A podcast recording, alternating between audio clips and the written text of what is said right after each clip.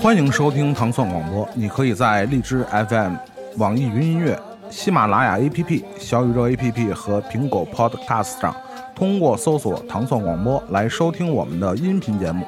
也可在微博和哔哩哔哩中搜索“糖蒜广播”，在微信视频号搜索“糖蒜 Radio” 获取更多有趣内容。关注糖蒜广播和生于二零零四年的我们一起继续成长。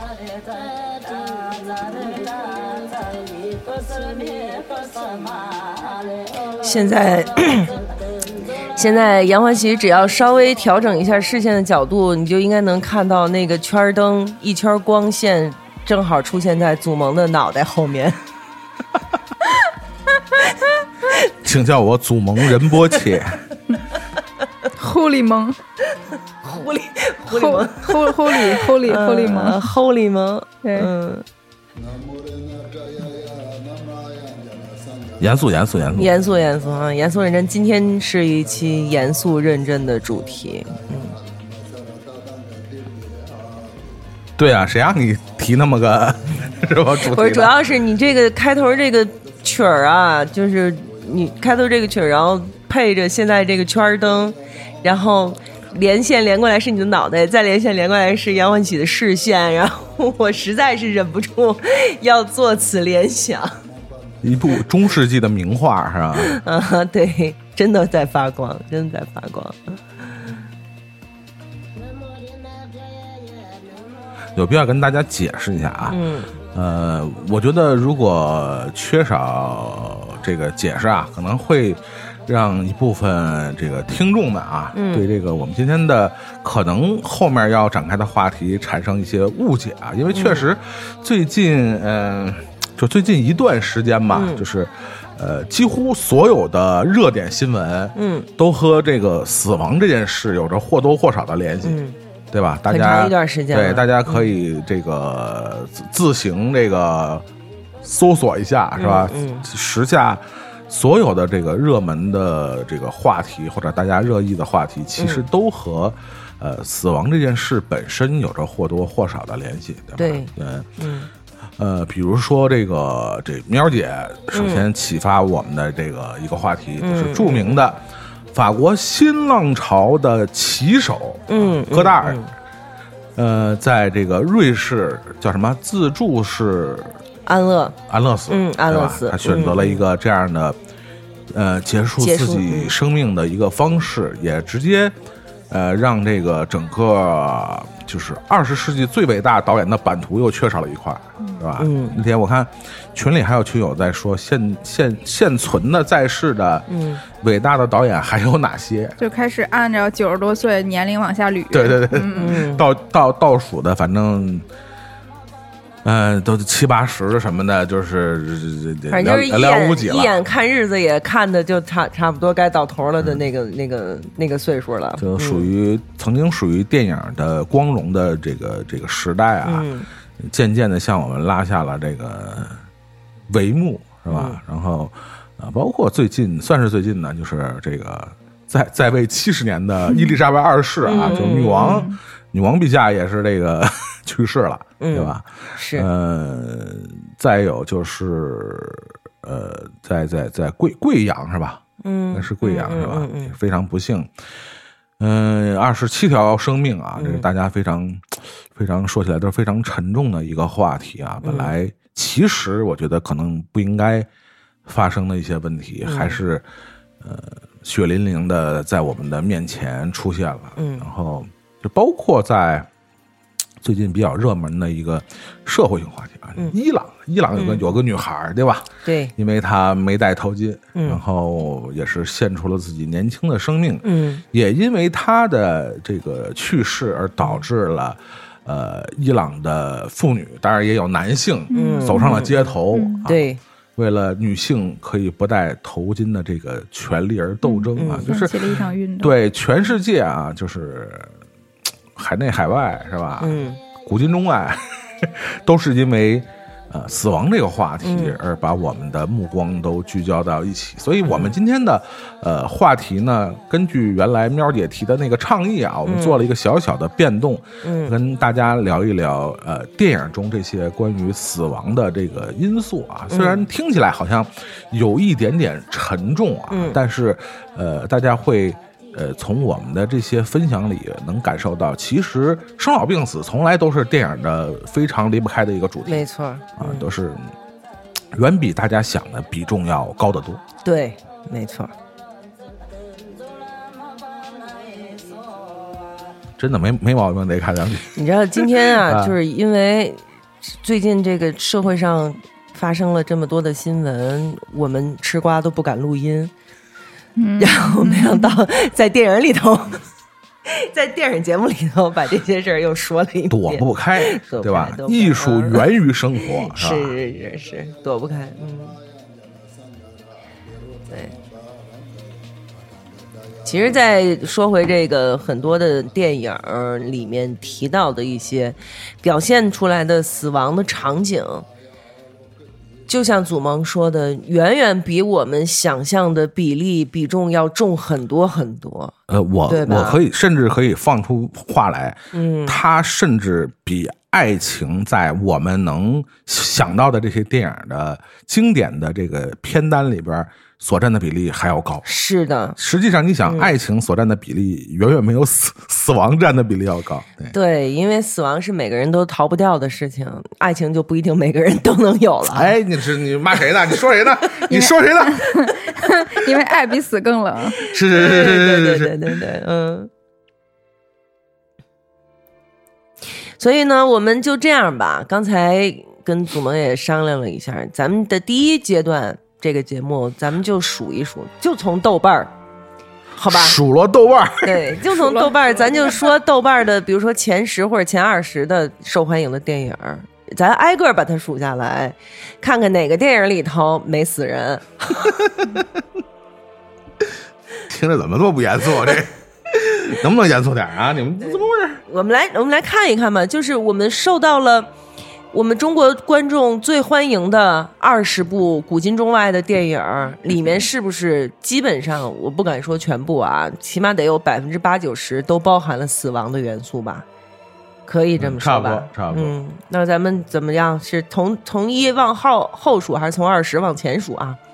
这么的，咱们先先、嗯就是你呃第一时间，嗯，咱每个人说第一时间你要想起的电影里边，给你留下印象最深刻的关于死亡的一个片子。主题的片子。对、嗯。你，你第一时间都不就不用不要想，不要考虑，不要过脑子。一九零零，一九零零。一九零零，啊，最后最后的轮船爆炸，他选择了和轮船一起，嗯，嗯，同归同归于尽。嗯嗯对，这个其实他这这个主人公的死亡是，就是受到了很多讨论的，嗯，对吧？嗯就是其实他分明可以不用死，嗯嗯嗯，但是他还是依然选择了坚守在这、嗯这一艘船上。嗯实际上他是有寓意的，在这个里面。然后呢，也有人说，实际上他已经死了，当时看见的是他的魂魄啊，或者是怎哦，样。就开始解读。对，因为因为按照科学来讲，他是不可能自己在这样的一个地方还活那么长时间。而且还没老，对还没变样，他没变样，也没老。对，然后衣服都没脏，所以这个就是有很多很多的解读。但是正因为它引起了这么多的解读，所以可以见得这位一九零零他呃跟轮船的同归于尽的死亡是相当震撼人心，并且令人思考的。嗯我觉得这个是整个的这一部电影最升华的这样的一个部分。嗯如果他被那个小号手劝服跟他下船了，这电影就没了。谈了恋爱，跟那个 对对跟那个他走了谈恋爱去了，对，谈恋爱去了，就是这就祖没不能接受了。哎，你们怎么回事儿啊？对，我可没那手艺，我跟你讲啊，所以我觉得这个一九零零的死应该算是我不知道，就是众望所归是吧？我看，哎哎，没错，嗯死得其所，嗯众望所归。而且就算是我看过的电影里面死的最有意义的之一吧，嗯可以说，对，这是我的第一反应。嗯，我总觉得就这种，包括戈达尔啊这种艺术家的嗯这种向死而生，最后嗯就是完全百分之二百是出于自己的意愿，然后嗯去选择这一条结束生命的道路，嗯都是非常令人敬佩。，对。就嗯普通人是就是无法望其项背。嗯，好了，该你了。不过脑子想，嗯。就是泰坦尼克，嗯。嗯，就彼时我还是一个小学生，嗯。就而且是比较小年级的小学生。嗯。然后你当时在电影院嗯。看的这个，甚至前面他们俩的爱情都我都不太明白，嗯，因为不嗯。就那么小，肯定是不太懂嗯。爱情的，嗯。就知道就是美好，哎，慢慢好了，好了，还挺开心的。然后还嗯，就是画了张裸画儿，嗯，然后之后就撞上冰了，撞上冰了之后，哎，怎么就趴在了最后那块木板上？嗯因为就是我到那个时候其实都没有想到，因为你要要带入一个小学生去看这个电影嘛，我那我到那个时候都没有想到下一秒这个 Jack 就会死。嗯然后，但是是在他弥留的时候，他演的太好了，嗯就是那些他的这种在生与死边缘，然后那么冷，嗯这个嘴唇抽动，然后还要嘱咐 Rose 的那些话的时候，就是我甚至是被带入了一个在生死边缘的那种感觉。嗯我没有被就是。小的时候没有太多被他们的爱情打动，但是嗯被这个弥留之际人的状态就震撼了。嗯就我甚至那时候都可能都没有在呃银幕或者屏幕里头见过死人，嗯或者见过将死之人的样子，我是不知道就是人快死是一个什么样儿的。对，然后但是当我看见他在那样的一个状态下，然后去。呃，嘱咐他的爱人，然后让他继续活下去的时嗯候，就是，就是，就是，还是非常大的那种震撼跟感动。对，没错，嗯。对，当时我看的时候，虽然我那会儿不是小学生了，我已经上高中了，但是呢，实际上我对他最后的生还一直抱着一线希望，就是到最后一刻，对，吧？对，对，对，就是就跟上次就跟咱看那个流浪 那个不是流浪地球，独行月球对，就是到最后一刻，因为那个时候我还没有看过那么多的影视作品，嗯所以我的希我抱的希望还 happy ending 还是比较对。结果他，我就看着他沉了下去，当时就觉得我操，特别绝望。对，非常绝望。嗯就是我就瞬间理解了什么叫做把美好的东西打碎给人看。嗯，对，然后就，然后就最后有一个 Rose 的那个想象嘛、嗯。R o s e 的想象在他的梦里，嗯。他们又聚在了一起。哦，然后 Jack 又吃哦，对对我靠，就是那个时候，就是对这，因为也不懂电影，嗯但是就是这种电影语言，哇塞，就就是因为你知道这个人已经死了，然后但是你现在又在一个他重新活生生的这种，对，没错。对，就是你，你当时你心里头被震撼那种感觉，以至于你想，为什么就是有很多人在嗯讨论说，为什么当时 Rose 只一个人趴那木板子上，嗯不让 Jack 一块儿上去？不是说 Rose 占地儿吗？对，是吧 哎，你们看没看过美国有一个就是嗯科学实验的那个栏栏目叫《留言终结者》，嗯他们嗯专门做了实验，嗯就是如果让 Jack 也上了那个木板这木板儿禁不禁得住？嗯最后的结论是这木板儿禁不住，嗯就俩人都得死，都得死要是这样的。证明人家卡神还是严谨的。啊是，那你说能引起这么大的讨论，也就是说明有多少人对 Jack 死是那么意难平，是的，是的对吧？是的，是的，嗯，这这个也是一个塑造的非常成功的虽死犹生的这样的一个角色。其实就是在这个电影之后，然后我们才会知，就是反正我吧，嗯才会慢慢身边有了就是很多的灾难发生，地震啊、嗯或者什么海啸啊，然后嗯就是。才慢慢知道，就是有很多真实发生的这种夫妻或者嗯父母跟子女的这种只能活一个的情况下，嗯嗯然后是如何牺牲自己，然后去让爱的人生命得以延续，就是这些东西。就是因为它在发生的时候，就是是第一第一次是以影视剧嗯的呈现方式，然后嗯出现在我眼前的，嗯然后所以在后面真的有这个这个可能。甚至比电影要伟大很多倍的这种情况，你才能就是确认哦，生命是很伟大的，嗯。对，爱是很伟大的，没错嗯。所以你看，为什么后来那个春娇那么恨志明，就是在这儿，就是对吧？你还记得？啊，对对对，地震的时候，然后他们，对对对对。这我倒没有什么太大印象。就是那个第三集的那个，对对对。没看，他们去台湾，去台湾嘛，地震，他先跑了，不是他俩开一房嘛，然后正准正正准备浪漫一下呢，嗯。然后你台湾是岛国岛岛就是那就经常多多多多震带嘛，对对对，嗯。然后地震的时候，然后这个志明好像自己就钻到桌子底下去了，嗯然后就那那本能的保护自对己嘛那一刻呢，然后那个春娇同志呢，就是非常的失望啊，嗯溢于言表的失望在他脸上都展现出来，然后就因为这事儿，这晚上也没浪漫成，然后春娇就走了，春娇回香港了，连连夜回香港了。嗯，所以你说这个事儿，实际上我都不呃忘了节目里边就这个话题是不是也展开过？好像聊了一下，啊好像也聊过了一下，就是反正我我是呃觉得吧，嗯就是当然我们对比像呃铁达尼这样的。嗯呃，最终是为了自己所爱的人牺牲掉自己的这样的行为，当然固然是伟伟大但是我觉得可能，呃，就是还是那句话吧，就是人性呃不不不经不住考验，嗯就是说，呃。大家如果不是遇到这种极特殊的情况，嗯。还是不建议情侣们之间用这样的方式去考验对方，当，然，对吧？对，你知道这个事情，就是我爹特别的人间清醒，在这上面，就是有一年我们在家看《泰坦尼克号》，就是在嗯。电视上放的。嗯。我爹他不太去电影院，但是他也看，就是在电视上放他也看，嗯。一边看他一边告诉我说，比如说遇到了什么样的情况，你要怎么办？比如说地震了，你要嗯躲在哪儿？嗯比如说像嗯轮船失事了，你看他就说，你看这人够就就就对，你就应该扒住悬悬窗嗯或者扒住栏杆什么的，他会他会告诉我怎么办。然后最后他说了一句特别重要的话，就是如果比如说我们在一起的时候遇险了，谁也别管谁，嗯各跑各的，嗯各顾各的。如果要是互相管，那可能就是一起死。一手会，没错，就像那个飞机上之前，就是那个起飞之前，空姐儿不都会说，对说你要先把自己的氧气面罩戴好，你再去帮帮别人的。当你有余力帮助别人的时候，你对才能帮助。如果你自己还逃命不及，那你一定要先保全自己。春娇这个事儿说白了就是我。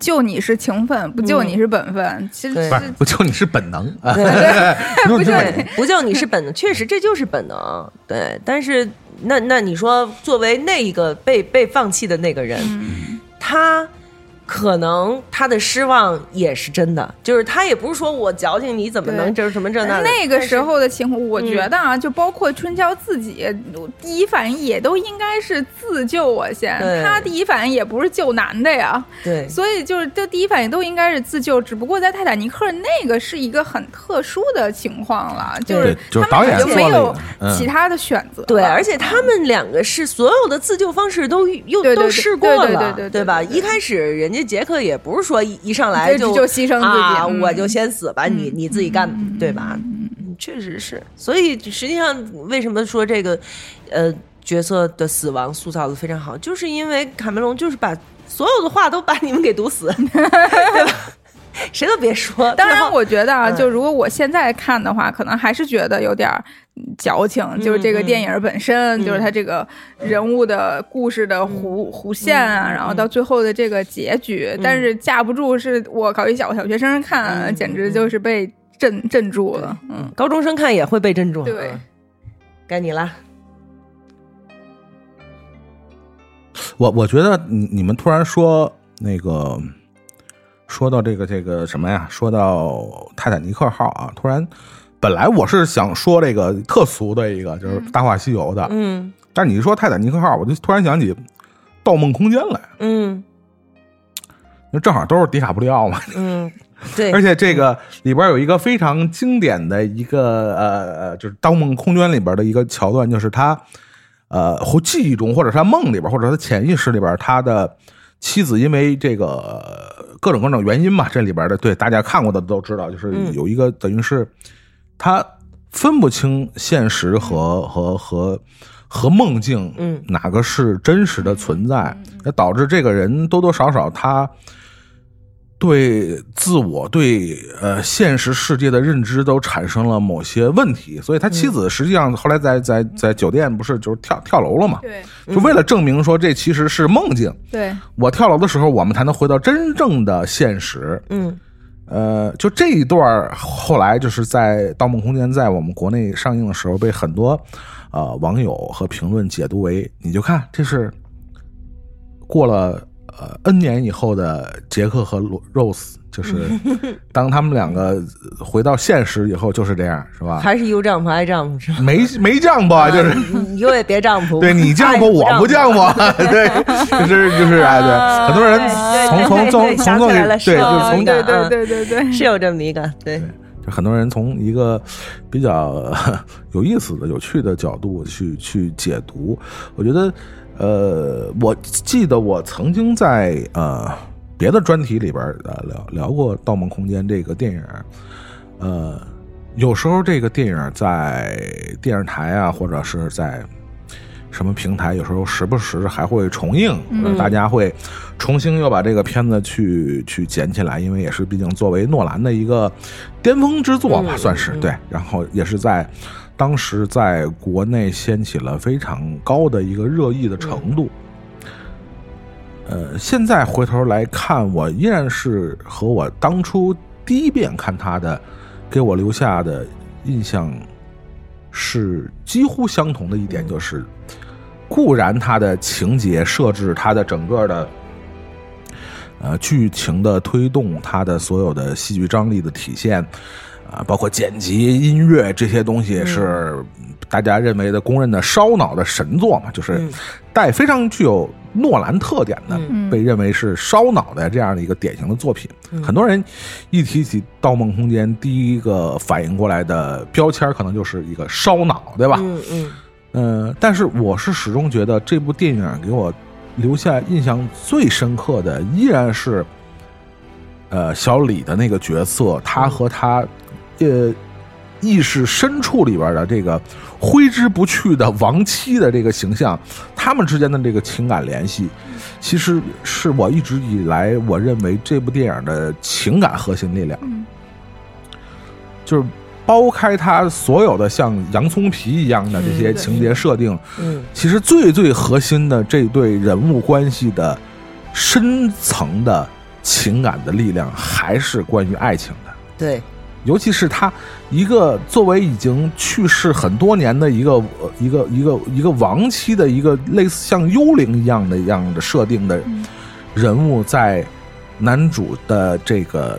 潜意识，或者是他深层的潜意识里边，一直存在着，甚至影响了整个故事情节的发展。我觉得这才是最打动我的，或者是诺兰这部作品让我留下这么多年还留下印象深刻的一个非常重要的点。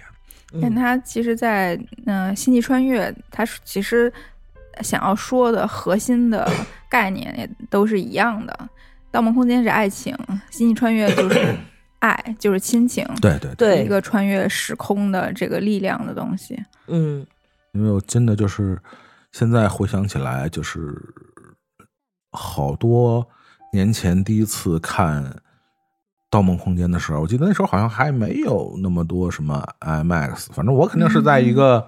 特别老的一个一个就是这种剧院那种样式的影院看的《盗梦空间》，然后那是那那已经不是我第一遍看了，就是之前可能找过泄露的什么资源什么的，就是就看了。但是呃，即使不是第一遍第一遍在影院看，还是给我一个非常大的那种震撼，尤其是他最后进入最。深层的那个梦境，然后他和他妻子，他和他亡妻创造的那个世界，然后就是他到海边，那整个城市是一片废墟啊。嗯，就是我记得就是，就想起那个许美静的那歌，就是没有你的世界一片荒芜，就是那种 对吧？就是那种感觉，就是非常的，我觉得还是挺给我留下这么多年。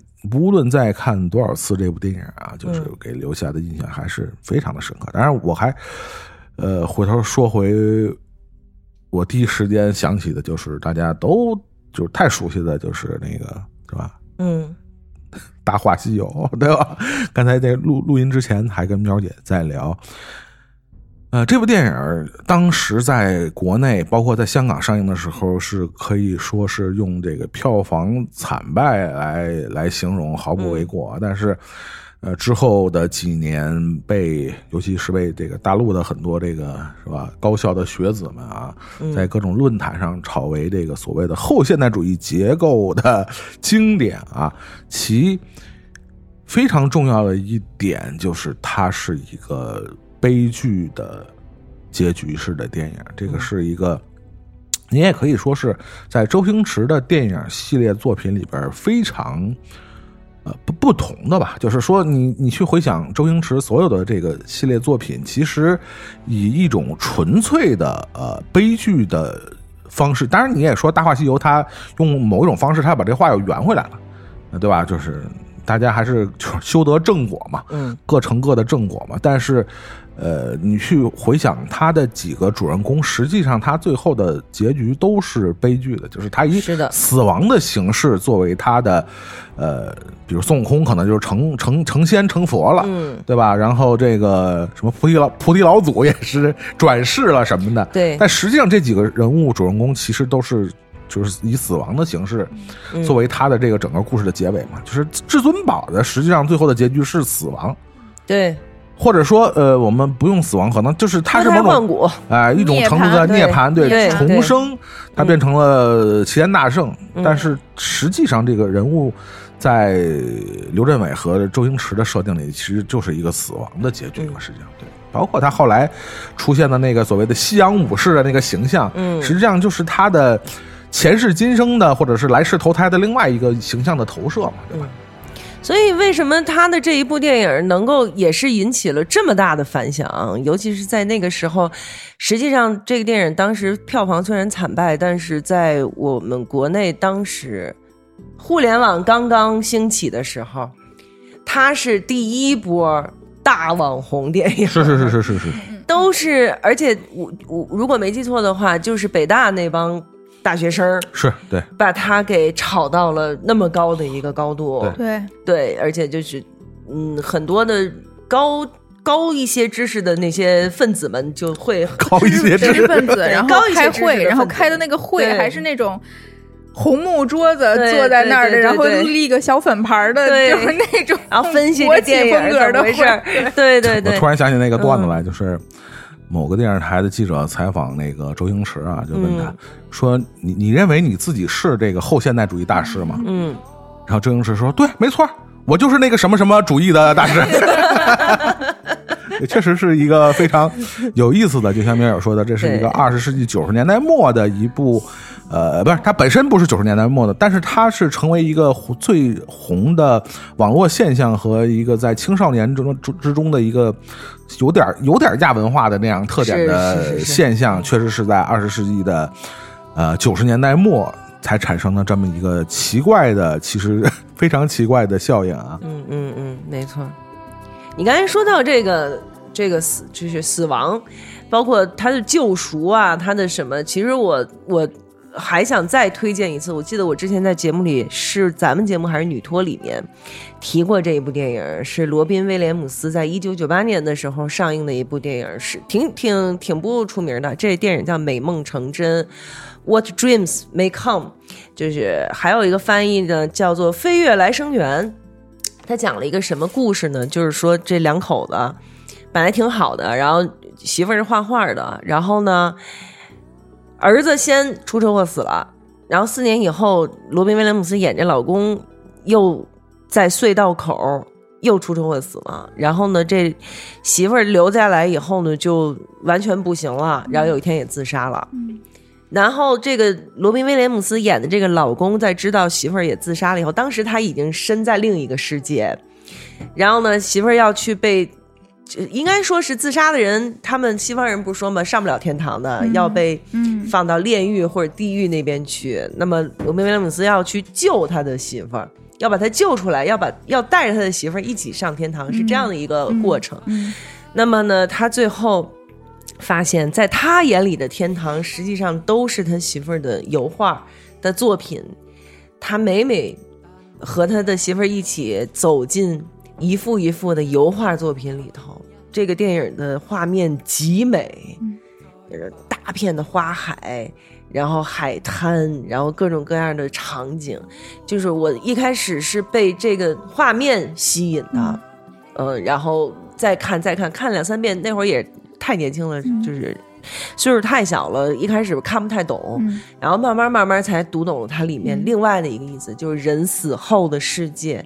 到底是什么样子的？你眼中，你想象你死后死了以后，可能进入了什么世界？可能最后就真的是在我心里头最爱的那个人，或者最爱的一个场景，可能我死了以后会进入到那里面去。嗯，那我可能就，哎，这也是我的一个很好的结局，死而无憾。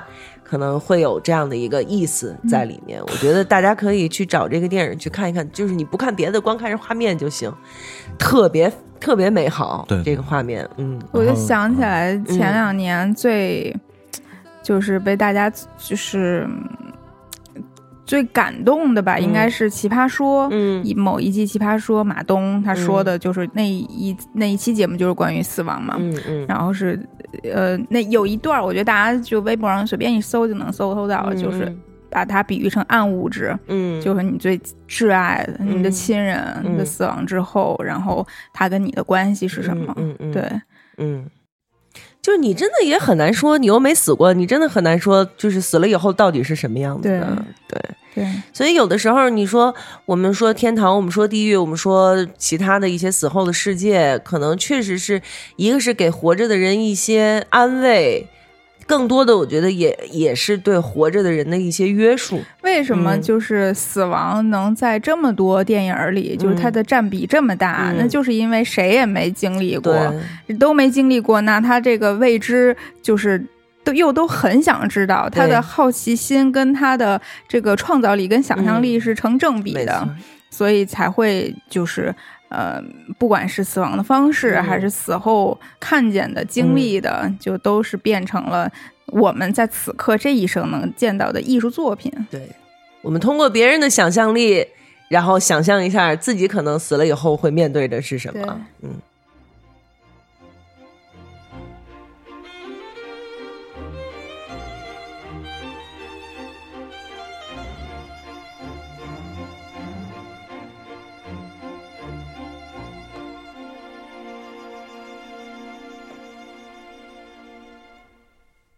刚才还那个在录音之前啊，还跟苗姐说，我说这个，我其实我们虽然说嘴上那么说啊，说这个呃，在电影的这些经典的作品里边，死亡这个主题一定是占了一个非常高的比例啊，嗯但是我们自己也心里没数，就是这个比例高到一个什么程度。嗯然后那个我俩在录音之前看了一眼那个某伴儿 Top 二五零，然后非常非常惊非常惊人啊！嗯这个大家大家如果现在就是听我们节目的朋友们手里有有有这个有条件啊，大家可以翻一下啊这个嗯，打开打开，嗯某伴儿二五零，嗯看看这些其实都是大家耳熟能详的电影，嗯非常熟悉的，尤其我们这些是吧？这些喜欢喜欢这些某伴的这些文艺青年啊，嗯电影影迷们，呃，想想这些你们喜欢的呃电影里边这个关于死亡这个主题是占了一个多大的比例多？大的比例？咱们现在对对，现在咱们就打开看看。对。哎，你那里二百五十部看过多少部？不不不知道，能能查出我来？我我没看，我查查啊，嗯，你知道从哪查吗？知道呢，刚看了吗？行行行，嗯幺九六，是吗？看过幺九六，嗯，幺九六，啊反正标的是幺九六，嗯，标的幺九六。嗯，我还二零三呢。啊，那挺挺，你厉害，你厉害，你你终于赢我了，好吧？我都不知道，恭喜恭喜！我都没有豆瓣儿。来吧，来来，那咱们就聊看看吧。豆瓣儿从第一名开始往后数，咱就别别数二百五十个了吧。就像刚才我说的，咱数二十个或者二十五个吧，好不好我？觉得是挑一些呃，挑一些大家其实耳熟能详的作品吧，就是一说可能大家就是呃都能想这这象。二二二百五，我觉得都挺耳熟都挺耳，能详的。所以咱们就从头往从第一个往二十个对你这么说你说这这些哪个不耳熟能详？来第一个啊，第一个是《肖申克》，对，《肖申克》里头有一个非常我们上吊的那个，对嗯，也是一个很令人深思的这样一个死亡的设计，被震了一下，对吧？嗯。就是他明明已经放出来了，然后他还上吊，对对对对，就是他是一个什么心态？对对对这个人是怎么回事儿？嗯就是这种议题，确实是，你就光是这一个上吊的老头儿就可以再拍一个电影啊，嗯嗯，没错嗯，肖申克的衍生，肖申克之衍生，没错，嗯。嗯。第二个是什么？他的第二名《霸王别姬》啊，不是现在豆瓣二五零的第一名还是肖申克呢？对，牛逼，真的太牛逼了。确实是，第二个是《霸王别姬》，《对，霸王别姬》的最著名的死亡场景就是小豆的最后自刎，小豆的最后自刎也没毛病。对，是吧？对，他最后他叫的，他叫最后一声就是小豆子呀，嗯，是吧？不是蝶衣，忘了，我也我也忘了，不记得了。回去看去。你俩还在这比数，真是 根本看了跟没看一样，真的是。光剩个数了，我跟你讲。我也觉得哎是，呀，嗯，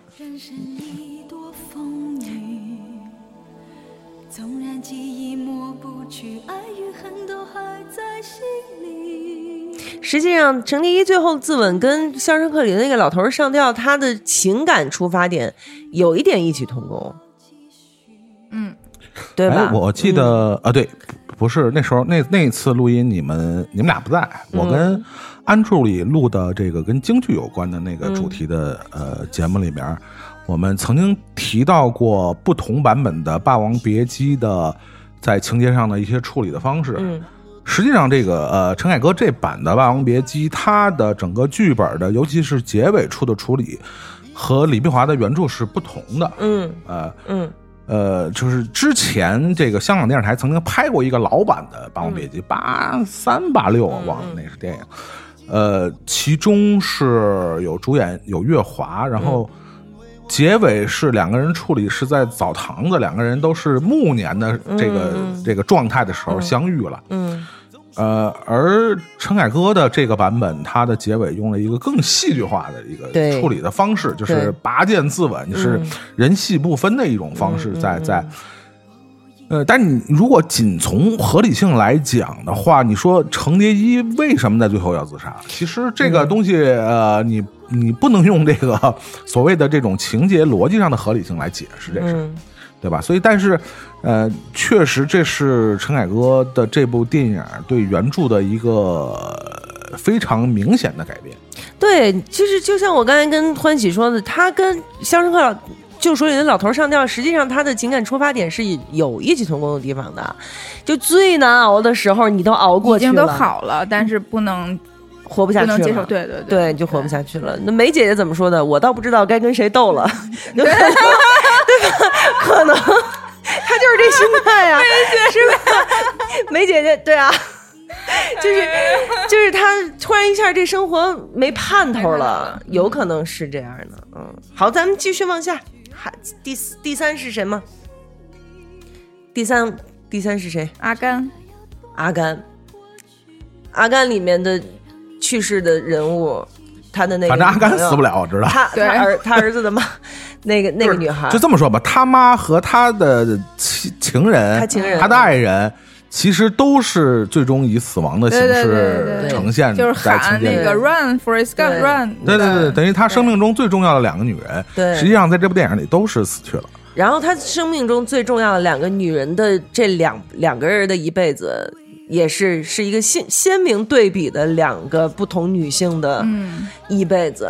妈妈就是那种做事情目的性极强，我一定要达到什么目的，我宁可去怎么样怎么样，我也要达到什么目的的。那女女女女朋友或者说她的爱人就是乱七八糟，但是正好也是体现了两个美国历史上的不同的阶段，对对对。一个就是美国梦啊，对就是你其实真的是可以改变命运的，没错嗯然后嗯另外一个就是嬉皮士，没错嗯，嗯，浑浑噩噩，对，对，嗯，好，继续。泰坦尼克泰坦尼克对对过了，刚刚说过了，下面就是这个杀手不太对，冷，哇，哦这个也是，嗯，你你咱们说了几部了，部部里头有，对，这是第五部了。对，所以说这个生老病死，看样子是大家根本绕不开的，绝对包括艺术工作者和他们这些电影的创造者，他们也无法，或或者说是不能不能避开的话题。没错，嗯，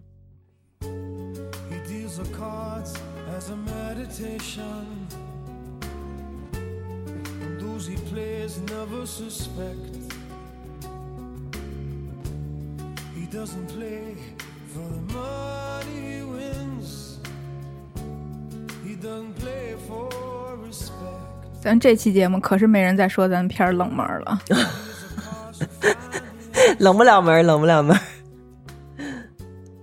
就是嗯，恍就恍恍如这个片子好像是一个好多年前的看过的那种 感觉啊，就真的就是这可不就是吗？是吧？就感觉有嗯。好多年没看过这个这种感觉的电影了。现在对，我觉得哦对就是那种我知道了就是啊嗯。就就是刚开始看电影的时候，然后哗啦哗啦哗啦看的全都是这样的电影，电哎对对对就是电影，电影，嗯，对，就是大家会出于一种非常纯粹的，就是喜欢的这样的一个出发点，嗯。而不会考虑一些什么什么商业概概念，对吧？哦什么观念，什么流量，嗯什么票房嗯热点，是吧？这种都都没没有，就是大家就是我只我只关心这是好人还是坏人，对对对对对，这人是活着还是你在死了？写故事的时候，你只关心这个故事本身。没错，没错，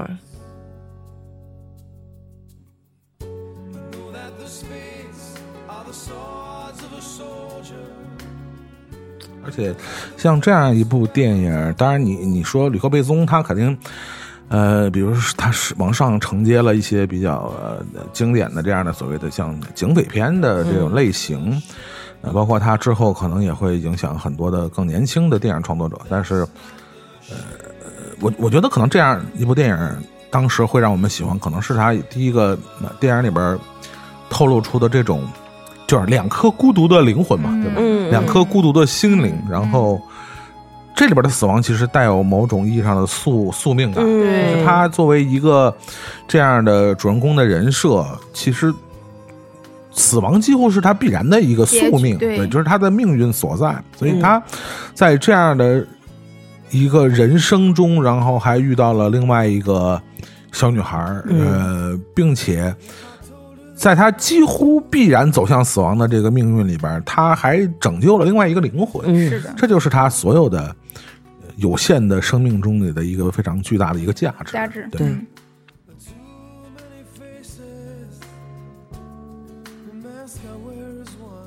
但是那个真的拿花盆那个造型啊，真的就 影响的太深远了。对，到处大家都在 Coser cos cosplay 这种拿花盆的这个造型，包括后后世的很多的影视剧里边，大家也在作为一个呃致敬也好，还是调侃的一个点啊。嗯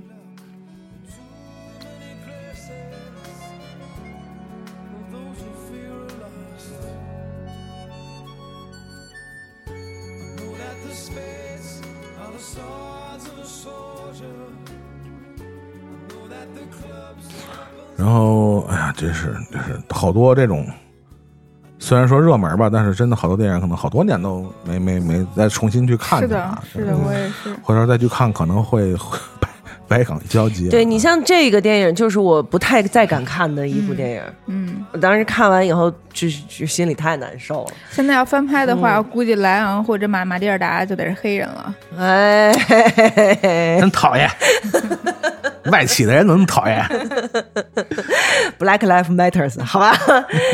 嗯，接下来是哪一部？美丽人生嘿，啊，美丽人生。这也是我不太敢看第二遍的电影，绝对不敢看。真的不敢看。我之前为了对这个电影免疫，我甚至拉过片儿，就是拉片儿看，拉了两遍，然后看到最后还是不行，嗯，就是哇哇哭啊，在最后。重映的时候，因为嗯当时我那场就忘了，类似包场就没什么人也，然后嗯因为好像疫情刚刚刚嗯刚好点儿嘛，然后。就我为了就是不让自己看进去，然后我觉得我得刷了半部的手机嗯。跟那儿，就就为了就不进去。对，但是最后还是不行啊！对。你就到那个那个那个场景，对，最后对对对，你都不用看，你想象一下就。都不用看，都不用看，真的，就是这就是我我有时候会觉得，就是这个编导演啊，真是太坏了，这人太坏了，嗯，太能玩人了，是，就是你你现在回头呃，在当下的这样的整个的世界国际环境下啊，嗯。你你你有觉得呃，比如说像像呃战争这样的背景，似乎嗯。离我们又不是那么遥远了。嗯。嗯。曾经可能我们小时候看的时候，觉得哦，这是一个 打仗的历历史的历史已经过去的事情，对跟没什么关系。嗯。但是你再回回复到当下，其实可能我们作为国人啊，可能真的战争还是挺远的。嗯。但是其实这个世界又什么时候又太平过，对吧？可能对，可能嗯 这些这些作为大大国的子民啊，我们可能还真的是能够享受到这个一一时的这个平和。嗯但是对吧？你隔壁都已经 是吧？嗯也你看这两这两天正征兵的人，就是你可见，呃，和平真的这来之不易。所以人家毛主席怎么说？落后就要挨打，啊，就还是就确实是有时候你确实是同意祖萌说的，你生活在这个国家里头，也确实有时候就就感觉到自己就是还是蛮幸运的。所以我也提起码你是一个和平的这样的一个地方。所以我要提醒某些网友，不要凡事就喊打喊杀的。对，我还是这么认为，嗯凡是在网上跳脚喊打喊杀的这些人，嗯真的有那么一天，嗯你最好自觉就给我冲到最前面。嗯谁他妈喊得欢，你就给我冲到最靠前。嗯，否则他是不会对这个事儿有一些真正的认识的。其实他根本就没有办法能够想象，一旦要是在你的国家、在你的地方发生了战争，你到底会过着一个什么样的生活？他根本就没有办法想象这件事情，就是他他满脑子就只有。玉米七块钱一穗儿，不是七毛钱一穗儿，就是他满脑子就只有这种东西，涨价了吧？应该。对，所以 嗯，祖萌说的对，没错，祖萌永远是对的。祖萌永远是对的。其实我觉得插插开一个咱们这个刚才说的这个序列啊，我觉得我插一部电影进来啊。嗯你说起这个嗯《美丽人生》，我必须提到有一个电影，就是跟这个电影可以作为一个对标的，那就是《辛德勒名单》，嗯，是吧？不行了你他就肯定在这下例子他下头就是他呀。美丽人生是吧不是这例子里头不能会不会没有辛德勒名单吗？中间隔个《千与千寻》就是啊，辛德那把辛德勒名单。那把千与千寻让过去，让过去，对吧？千与千寻里头没有死人，反正啊，它毕竟是一个，是因为它是童，话，对，对，它毕竟是个童话。嗯，那接接下来不就是辛德勒名单了吗？真的太惨了，嗯对。这辛德勒名单确实是，真的是太惨了。就是他，嗯、就是还是我们刚才说的那个话题啊，真的就是那些天天在网网络上跳脚儿胡喷的那些人啊，真的，我觉得天天以后就是真的每天让他们看一遍这个，真的每天让他们看一遍这个啊，恐怕我估计他们就没有那么大劲头了啊。因为确实，呃，说句什么的话，那个那个时代真的离离离现在这代人或者这几代人都太遥远了。大家对战争已经没有一个特别具体的概念了，或者是他曾经就这这这这种记忆，关于战争、关于灾难的大规模灾难的记忆，其实已经从现代人的记忆中已经消失了。大家就是在你的 在你的身边人的这个周围，已经无法唤起任何关于战争也好，还是大规模灾难的这种这种，尤其是触目惊心的这些细节。但是实际上，你要知道，亲亲身经历了那一场战争的人，实际上还有很多还活着，对啊，对，就生活在我们的身边。就是他们的家园被是怎么被毁的，他们的亲人是怎么被被呃伤害的，他们还活生生的记着。然后呢，我们每年都会有那么一两天，有人告诉我们，忘记就意味着背叛。但是实际上人都是趋利避害的，没有人会一直记着这些灾难的苦难的东西，就是不会的。你老记着，你这人就该疯了。对对，所以但是你即使不记得也好，但是你要知道，那些经历了亲身经历了苦难的人，现在还就生活在你身边，他可能就是你的爷爷奶奶，对吧？或者你可能岁数小点，他可能就是你太爷爷太奶奶之类的。那你忘了也可以，但是我真的不希望你们再去鼓吹说打什么这打打那儿打这儿打那儿，真的，你去问问他们去，你问问他们还想不想打。就不要太自以为是，战争真的不是什么好东西。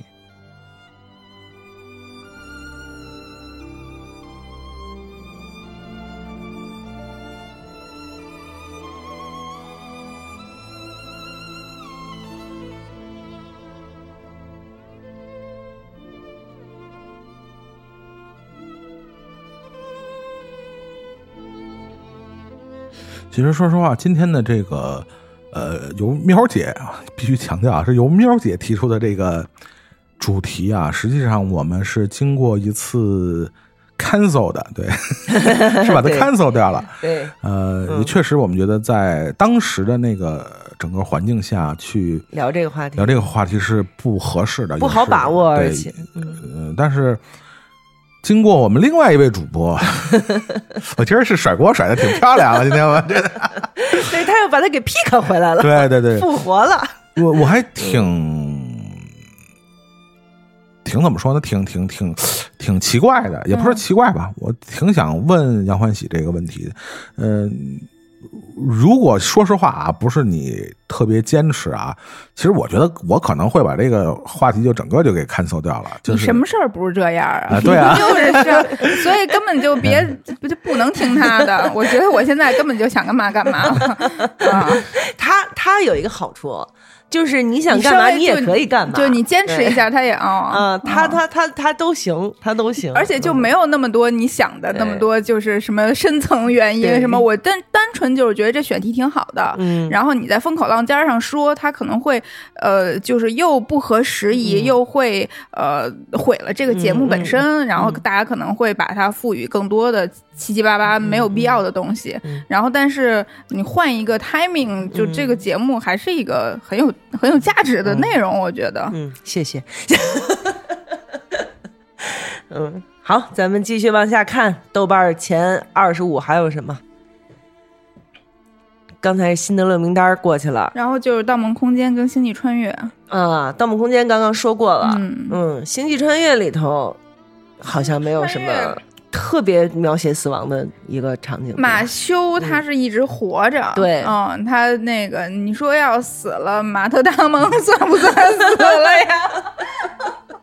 啊，对，对，然后后来嗯。哦哦，呃那谁呀、就是马修他那个弟弟的孩子，嗯，好像因为他们那个家就是有那个沙尘暴什么乱七八糟的，然后就各种得得病，然后就嗯。挺小的时候就去世了，嗯。然后以及。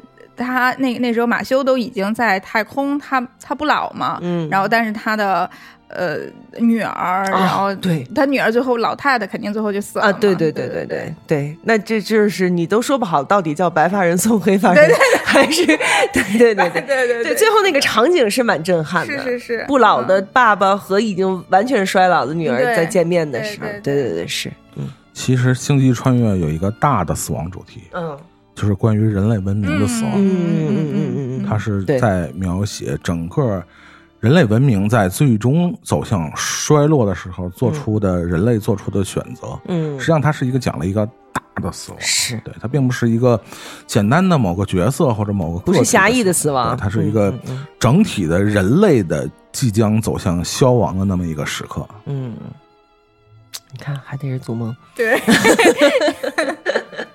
但是我插一个十、嗯排名十七的啊你说。因为我看着连续后面几个片儿好像都不是基调都比较、比较欢欢快忠啊。犬忠犬八公没有吧？忠犬八公，忠犬八公、楚门、忠犬八公还欢快啊，忠犬八公不欢快，但是忠犬八公，呃呃，最后狗是没了，哎，他他有他给他做做雕像了，那肯定是没了。对，嗯然后《楚门》《海上钢琴师》《三傻》《窝利》《放牛班》《无间道》。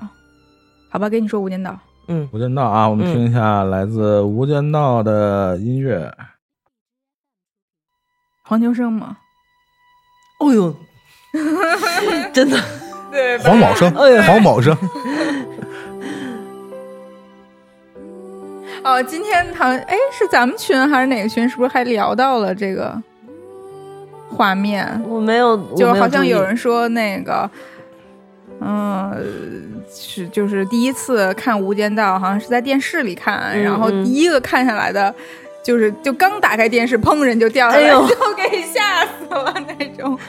那真是太阴影太大了，有点。但是我们现在听到的这段来自《无间道》的配乐叫《再见警察》的主题。嗯呃，如果、嗯、大家还有印象的话，在大量的我们这种呃法制类节目里边，嗯。尤其是我我我公安干警有这个呃牺牲或者是这个缅怀烈士的情节，经常会，出现这样的音乐，是是是，没错。啊，这一段音乐就是很催泪的一段音乐，嗯。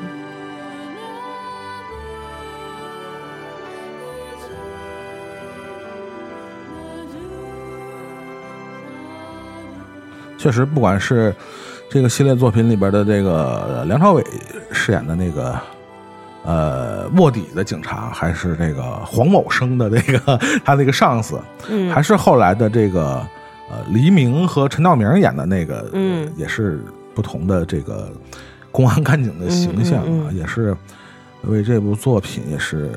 做了一个很好的基调，就是在打击违法犯罪的这个道路上，也是少不了。对，这虽然听起来很主角的一个话，但是确实，呃，他们这些人做出了非常伟大的牺牲。如果没有这些人的前赴后继啊，虽然我这个话发言有点像那个非常官方啊，但确实这是一个发自内心的对感慨，让我们能远离这些这违法犯罪的这些活动啊。就是有些人默默的在背后做出了这些巨大的牺牲。你说说，我突然想起了重庆大姐，就是 重案六组那个电视剧，也是一个我年轻的时候非常爱看的一部。重案六组好像没。什么人牺牲了？应该我记得。就是第一部有一个年轻的小女警察叫白灵儿，啊对吧？白灵儿，但是我不记得她她最后死了，啊最后被也是毒贩还是什么黑社会，嗯，打死了。那有那一下，我也是给哭坏了，你知道吗？然后我就记得李成儒了，李成儒应该没事儿，嗯李成儒没事嗯，嗯。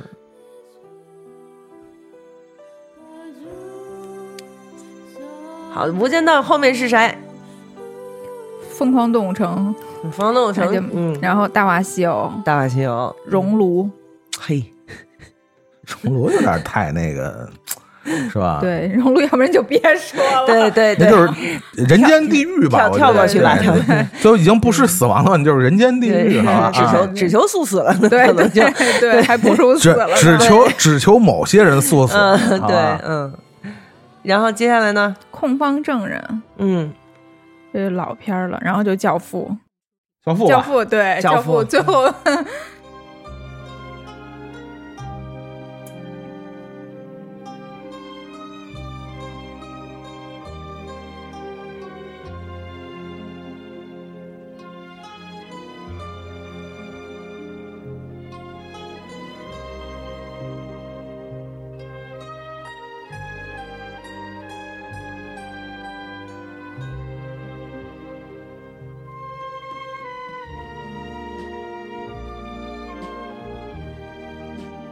我也是，也没多长时间，我记得，因为这个 《教父》系列，因为经常在呃资料馆以各种名义重映，是吧？嗯这种多少周年啊、修复啊，是吧？嗯四 K 啊，什么这种的，嗯然后就每次都是一票难求嘛。反正这个我也经常干这种打脸的事儿，我就说不不跟不跟他们抢，不跟捣这乱，然后还是忍不住抢了一张，然后。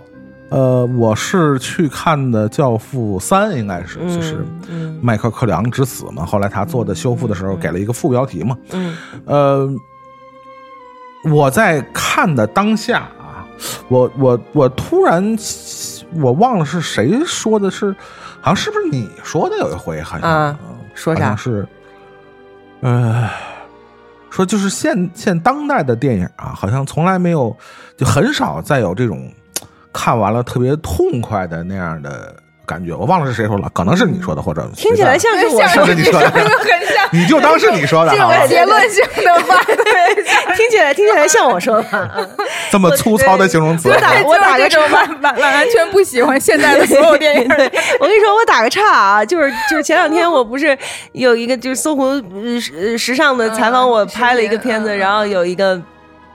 那个听众在那个片子底下留了个言，说：“嗯喵儿姐，快去录天堂吧！哦那个你这个老阿姨的霸道母亲式的滔滔不绝的叨叨，实在是太令人着迷了。”他刚才说的那句话，我觉得就是很像是老阿姨式的霸道母亲对对对，会说的那种。精准，对，精准，精准。嗯，好好，你祖萌你继续。啊，对，就是嗯就看完了就是那种就是解解气嘛，就是嗯整个从他讲故事的方式，他的人物塑造，他的嗯。表演，他的情节，嗯。呃，他的整个的节奏，然后他这种非常经典的这样的叙事的一种形式，嗯。啊，就是就是就是就是解气嘛，看完了嗯，就是。嗯嗯。就是虽然看过那么多遍了，然后嗯。你在大荧幕上看《教父》，就是依然是特别就是解气，你明白吗？就是那种感觉，就是就是经典给你带来的那种震撼。嗯，当然，就是呃，不可回避的，就还是他最终他的结结尾的处理的方式，嗯他整个就是最从那个剧院出来的这一系列的这个杀戮，嗯对吧？包括他。嗯嗯嗯嗯这个整个剪辑下来，他他们作为反击的这种这种报复的这个行动啊，嗯。就伴随着一系列的死亡，嗯。嗯呃，权谋争斗啊、呃，爱恨情仇在里边的，个人的对个人的对。家族的，他们利益集团之间的，一直到这个迈克尔·克里昂抱着他女儿，嗯就是嗯。就是放声的痛哭，但是他在电影里边是没有声音，没有声音，对。对，没有声音的，乃至于最后他就像他父亲一样，死在了那个菜地里，对，吧？就就是一一歪本儿对对对对，就是使得这三部曲形成了一个 非常完美的闭环，嗯嗯就是从老的克里昂之死一直到这个迈克尔·克里昂之死，它形成了一个。呃，呼应呼应嗯就是一个完美的史诗的三部曲，嗯一个一个男人、一个家族和一段一个时代的一个缩影吧。我觉得是一个非常的，就看完了非常解气嘛。就同时，像这样的作品，尤其是史诗类或者是黑帮这样的作品里边，死亡几乎是它的一个主旋律对。我刚要说，我觉得死亡在两个领域里面是非常微不足道，然后就每天都在发生的，跟嗯吃饭睡觉一样的事儿。一个就是这种黑帮黑手党，嗯一个就是毒枭，对，就是就是那简直是人命完全就是没就不要钱一样的。对，但是呢，就是这些所谓的大佬、大毒枭嗯或者这个这个就大教父，嗯他们这个这这一个人最后的消亡，嗯那就代表了他整个一个事业的陨落。嗯，而且其实，嗯，比如说我说我的经历就是《教父》这个片片子吧，怎么说呢？它可以说是我看过的第一部。非常的密集的、非常的频繁的正面描写死亡的这样一部电影。对对对我所说正面描写，就比如说我看一部战争片，机枪咚咚咚咚咚咚咚，然后前头排山倒海跑过来的士兵啊啊啊，全躺下了，对他有的时候他是远远景没，错他不会给你一个他连一个清晰的面目都没有。对更别说名字了，吧？对对对对但是这一部电影里面，大部分死亡的场景，他的死亡的人是有名字、有情节，嗯对吧？有个性。从马桶里拿出枪来，然后走出来，嘣对嘣嘣，然后直接死在你眼前。对 他，他他有行动，就是或者说你，比如说你叭叭叭杀好多人，那些人也是死在你眼前，对对对对对而不是给一一个个全景。对，一个群像的面目模糊的那个样子的死去，所以就是这一部片子对死亡的处理，实际上它也是这个手法是相当的，我觉得是有点儿危险。就如果你不能接受这个的话，你可能会对这这这类的片子是非常厌恶的。嗯其实到对即直到现在，嗯你说好莱坞上真正的这这种描写死亡都都不多。对，对，都那些好莱坞大商业片还是不太敢这么描写死亡的。没错，嗯嗯，没错。所以就是，所以他是经典嘛，所以他是大师嘛，嗯，所以他能让祖萌看一遍一遍又一遍的嘛，对吧？但是我们刚才说了，其实，呃，有一有一类题材是经常会涉及关于死亡的内容的，嗯但有一类电影类型的电影是不太容易触及这样，比如说卡通片、嗯嗯动画片里边，其实会比较。呃不太容易触及死亡，因为毕竟它是一个全年龄向的嘛。对，呃，去涉及死亡的话题，其实会比较的敏感。对就是不不太好表现或者不太好传达它这里边。嗯但是这部电影可能是少数的动画片里边直面关于死亡这个主题的 不多的佳作之一、啊。对对，环就是其中的某一个《环游记》是吧？对对，《寻梦环游记》啊，嗯。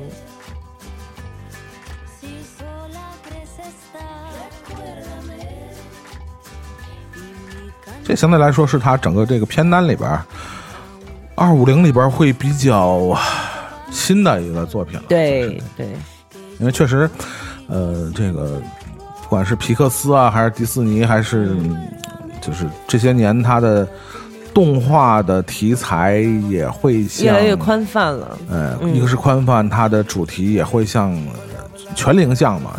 以前全龄向是意味着低龄向，嗯嗯，但是现在全龄向就在在向成成人化的这个 这个方向倾斜啊，所以他不可避免的对这些生老病死的主题啊，用他们一个比较呃其实巧妙的一个方式嗯在向大家传达呢。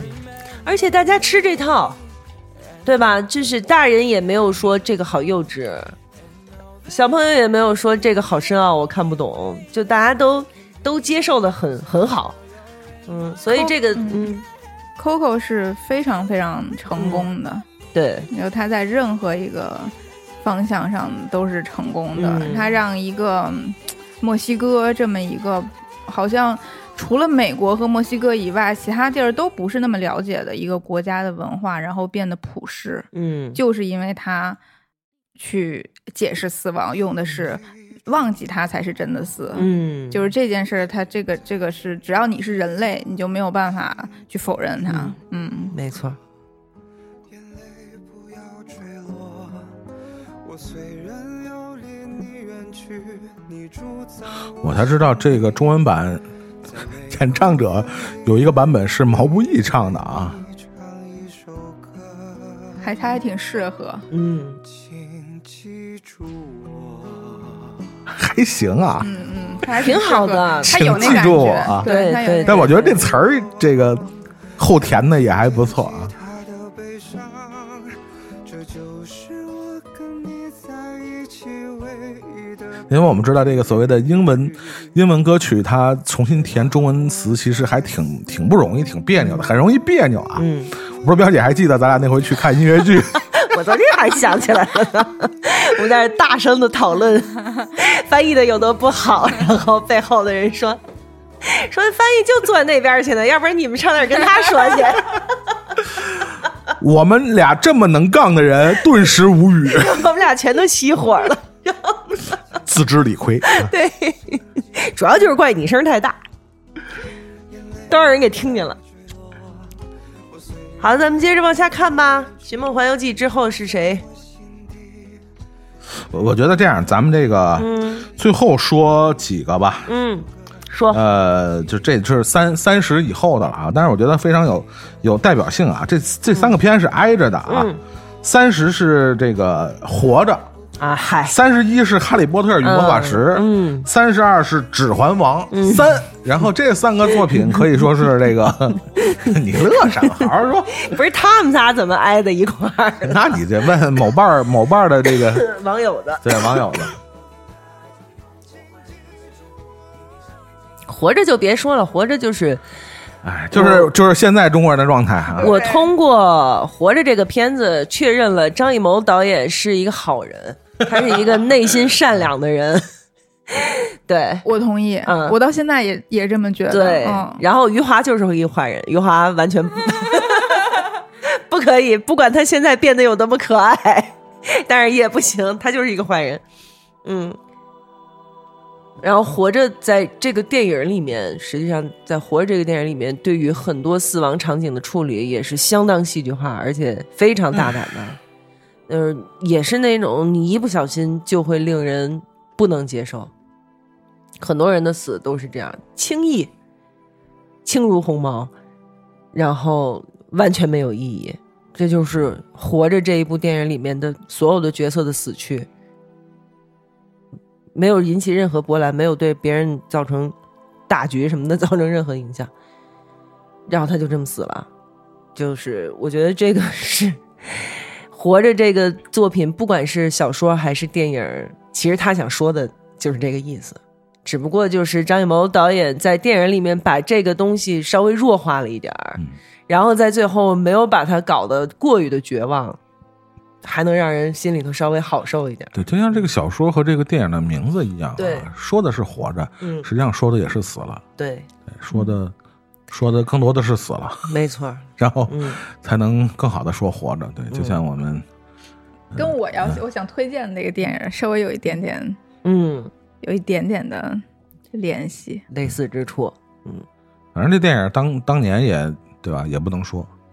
现在我估计也说不了太，多。别别说了，说说美国电影呗，一会儿。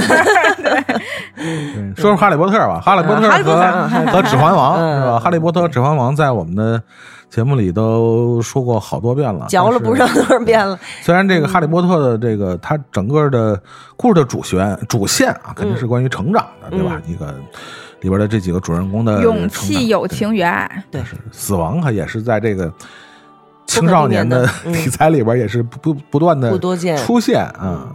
但是青少年题材对于死亡确实不断见，尤其是他《哈利波特》这部电影的第一个有没有姓的死去的是一个纯纯正正的正面角色，嗯，塞德里克·迪格里，对红脸小哥哥，嗯，就是这这个是令我没有想到的，，对。嗯，这确实我我那天节目里也说，我这我当时看的时候也是对哭啊，对对对唯一对第一次也是唯一一次，真的真的很难受。嗯，对，没错，就是好舍不得，对 觉得对嗯，就是就所以我就觉得他真的是让一个这样的嗯无辜的人，嗯。然后嗯，就是让比如说你有主角光环的人嗯。去意识到。你自己作为主角的重要，嗯你的意义，然后以及这世界上这个死亡它是有多不看人，对，特别像那个，就是因为我前几天刚把《风骚律师》看完，嗯风骚律师》最后一季就是那个祖萌，你看了吗？应该没有。嗯，哎，风骚骚律师是那个的 suit 吗？不是的不 suit，是不是哦，Better Call Saul，哦，风骚律师》最后一季，嗯。呃，这个这个这个这个 Saul，然后嗯。和 Kim 他们两个人就已经被卷入了毒枭的战争里，他们俩嗯。作为律师，不要剧透，已经卷进去了，然后就是眼睁睁的在他们面前，就是死了一个他们根本不可能会想象得到的一个人，嗯，就就在他们面前就嗯。中枪倒下了，嗯，然后就是那一刻让他们俩觉得就是就逃不开干系了。这个这个事情不是说好像罪过都是毒枭的，嗯。就是他们作为你作为主角也好，作为这件事儿的当事人之一也好，就这个身上背负了命了，嗯就这个世界就就永远不会再光明起来了。你看这个《哈利波特》不是也一样吗？就是在那之前。灯还亮着，没错就是没错没错摄摄摄影组的灯光师还有活儿干。从那一集开始以后，摄影组就没有灯光师了。是的，然后你看那一集《火焰杯》，他有他用非常非常多的手法表现了青少年的成长，比如说那个哎，女孩叫赫敏的 赫敏的成长嗯误会，对吧？嗯误会。来了那些法国的小女孩，嗯那个那样子。有两个有一些小情爱的对感觉，对，然后然后呢，就是呃遇到了更大的危险。嗯，哎哎，最后死了个人，嗯，就是你你就觉得哇，你这个成长完成的可真是太完整了。对 对，伏地魔就就已经近在咫尺了。没错，嗯没错，嗯所以这就是为什么从一开始好像《哈利波特》包括它的原著啊，嗯呃，从一开始被人们认为是这个儿童读物，对吧？嗯儿童题材读物，但是呢，慢慢的变成了一个这个全球热门风靡的读物，就是，呃，在在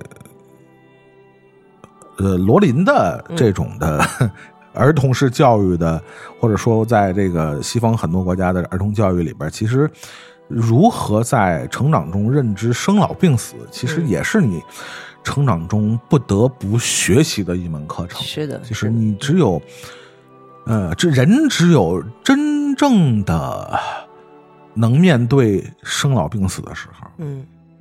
才能被认为是真正的成长。嗯，所以这在一个好像觉着不可思议的关于 儿儿童题材的一个作品里边出现，其实它也是一种，呃，怎么说呢？我们刚才说动画片儿可能不太敢涉及，或者是不太容易涉及到嗯死亡这样的主题。其实嗯从一开始大家去看呃《哈利波特与魔法石》，可能也嗯不会觉得这个。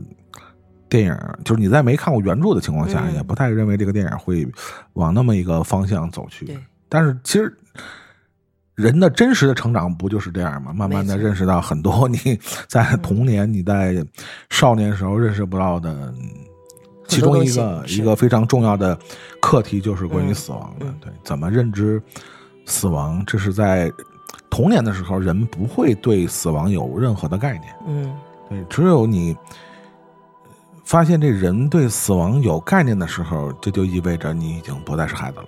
嗯对。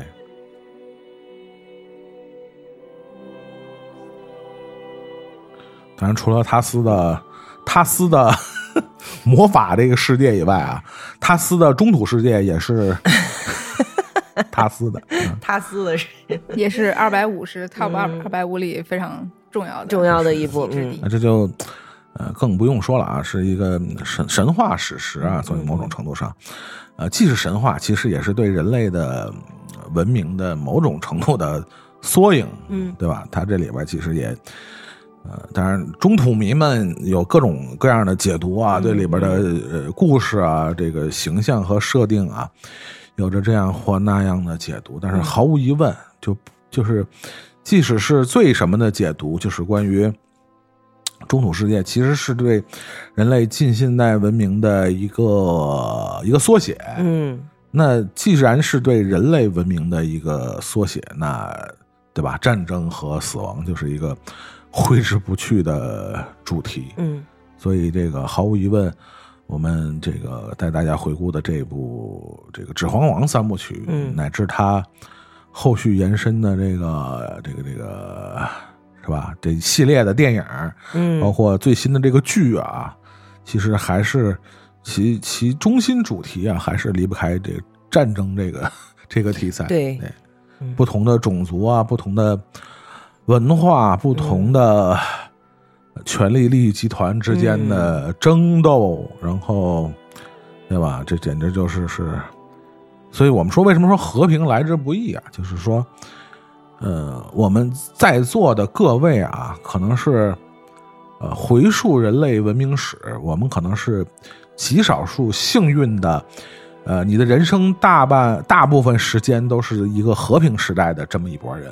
对，呃你回溯人类的整个历史，超过几十年时间没有那种大规模的灾荒或者战乱的，这其实在人类文明文明历史里边，并不太常见这个状态。嗯嗯人类文明常见的状态就是不停的，呃，因为这样或者那样的原因，这个产生战乱或者是灾荒。嗯所以其实就是因为我们这代人太幸运了啊，嗯我们这些人幸运到已经不知道这个嗯，天高地厚了。嗯，就是觉得所得的一切都是理所当然的。对对，所以你们有没有看今年的这个这个脱口秀大会？那哥们儿不是说了嘛，说二十多岁的年轻人像我这样平凡的是常态，像他们那种一上来就成功的是变态，嗯对吧？所以我们其实现在就是生活在这一个变态的这样的一个场景里现在面，的就嗯是尤其十几、二十多岁的这些孩子，真的就就是过于幸福了。对嗯，对就是你的环境也好，家庭也好，就没有任何的压力。嗯阻碍什么的。是。对，只不过就是这几年现在碰见了这些事儿，嗯。然后已经让一部分人就觉得就生不如死了。嗯，所以呢，我建议你们去看一看，这是我今天想要跟大家聊的一个关于死亡主题的，同时也想推荐的一部很早之前的五五十五六十年代的，说抗美援朝的一部电影，叫做《英雄儿女》。这是谁唱的呀？怎么那么难听啊？那个。我刚要说你那个，你那听众不是你那粉丝那评评论又该 问这个妈妈霸道母亲又要来了，霸道母亲又来了居然给我推英雄儿女，对 我奶奶都没给我推，霸道母亲，我告诉你们去看啊，《英雄儿女》。我奶奶可能给我推的泰坦尼克儿，你给我推英雄儿女，对，为什么我要给你们推《英雄儿女》？就是因为这这个《英雄儿》里面有一个非常壮烈的死亡的场景，就在电影的一开头，我们的王成是共产主义的战士，是特殊材料制成的人，然后他一个人坚守着一个高地，在美国鬼子正要往上冲的时候，他一个人打退了一波又一波，但是更多的一波又一波的豺狼虎豹向他扑过来的时候，他拿起了步话机，对着总部呐喊了一声：“为了胜利，向我开炮！”就是这样的一句台词。祖萌，你有没有小的时候，你们自己、你们男孩子在一起玩什么的时候，会不会每个人都喊过这句台词？并不会，太可怕了，这个画面我无法并不会。我的妈呀！真的就这是什么谈恋爱还难想象的画面？好歹我们也是八零后，好吗？八零后的孩子也会也会喊这，七零后、六零后都会喊这个向我会开炮不会，真的吗？不会，也就我爸会吧，他小时候会，那我那那也就是说，我小时候上的那个小学和中学还真的是因蛮为对你你自己反思一下好吧？你 你爸就你们的子弟嘛，嗯，对，对我们真不会。他们，我想啊我们小学，他们都下课都干嘛呢？就是追跑打闹，没有人向我开炮、是吗？啊。哦，好吧，就是这这个平心、平心而论啊，摸着良心说啊，嗯就是就我们这代人，就是还是更多的是受流行文化影响的更多。就是虽然你小时候肯定也看过这些东西啊，但是给我们影响更深或者刺激更大的，肯定还是跟流行文化有关的嗯那些舶来品对我们的影响会更大。你当然不能说这些作品没有影响，当然是有影响，但是远没有我们上一代人的影响那么大，那是一定的。对，那我可能那就是我是一个特例。对你反思一下吧，你自己的问题，我。觉得我不用反思。我现在成长为这么一个正直的、正值的中年女性，我觉得跟我小时候被这样的电影、这样作品来教育出了一个最基础的三观是有关系的。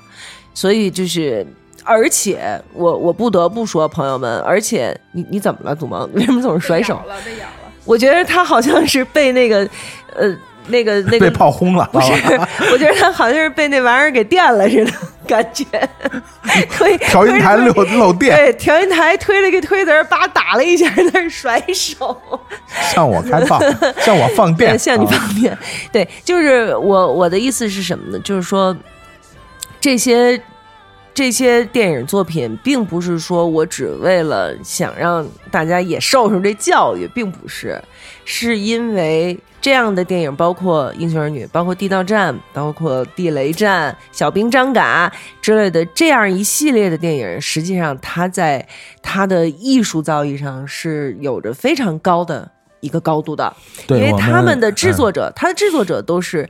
呃，民国时期往后留下来的一些非常有本事的电影制作的呃导演也好，编剧也好，，对，比如说你可以看到，你你你拉片儿也好，或者说你随便截停一帧也好，你可以看到它的画面、它的构图、它的光影，虽然是一个黑白电影，啊，哎，我怎么看了一个彩色的？后来你看了一个什么彩色的？四 K 修复，对对对对对对，修复版的这是有颜色的《英雄儿女》。英雄儿女啊？对对对对哦，真的吗？有一个有修复的修，他们就是好像是一个呃这些主旋律电影的一个修复计划，嗯，包括永不消失的电波，我不知道你还有没有印象？哦前一阵儿上也是今年是去年年呃重映的，嗯嗯，也是变成了有有色的电影了。哦，对，然后这个《英雄儿女》，大家可以去网上找一找，也能很容易找到，嗯，它是一个变成有色的了。对哦，那那也挺好的。对对对，就是你可以去看，你可以去品它里面的这些艺术性的东西，包括你现在放的这首歌《英雄赞歌》，你去品它的，你去品它的这个歌词，对吧？英雄虎跳出战壕，天崩地裂，什么呃，一道电光裂长空，地陷进去屠神党，天塌下来只手青。就是你听一你听一听他们写的这个词儿，你再去看他们的。呃，故事的结构，然后他们的这个光影的运用，他们的叙事手法，然后他们的电影语言，其实都是一个非常具有高的艺术造诣的作品。就你不要被他的表面上的，你好像觉得啊，好老土、好过时、好什么之类的这种主旋律的东西骗了。这个这这一系列的电影，其实是我非常非常推荐的，尤其是说到这个壮烈牺牲、死亡的场景，这个也是在我小特别小的时候受到的第一次死亡的震撼，就是王成他自己拉响了呃手雷，和敌人一起同归于尽。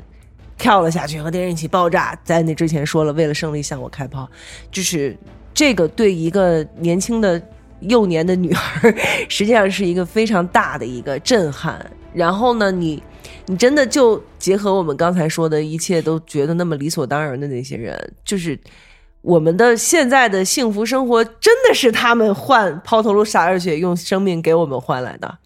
这个这这一点是毋庸置疑的，对吧？所以我觉得可能大家还是，我希望能够有时间的时候，我们去回顾一下这样的电影。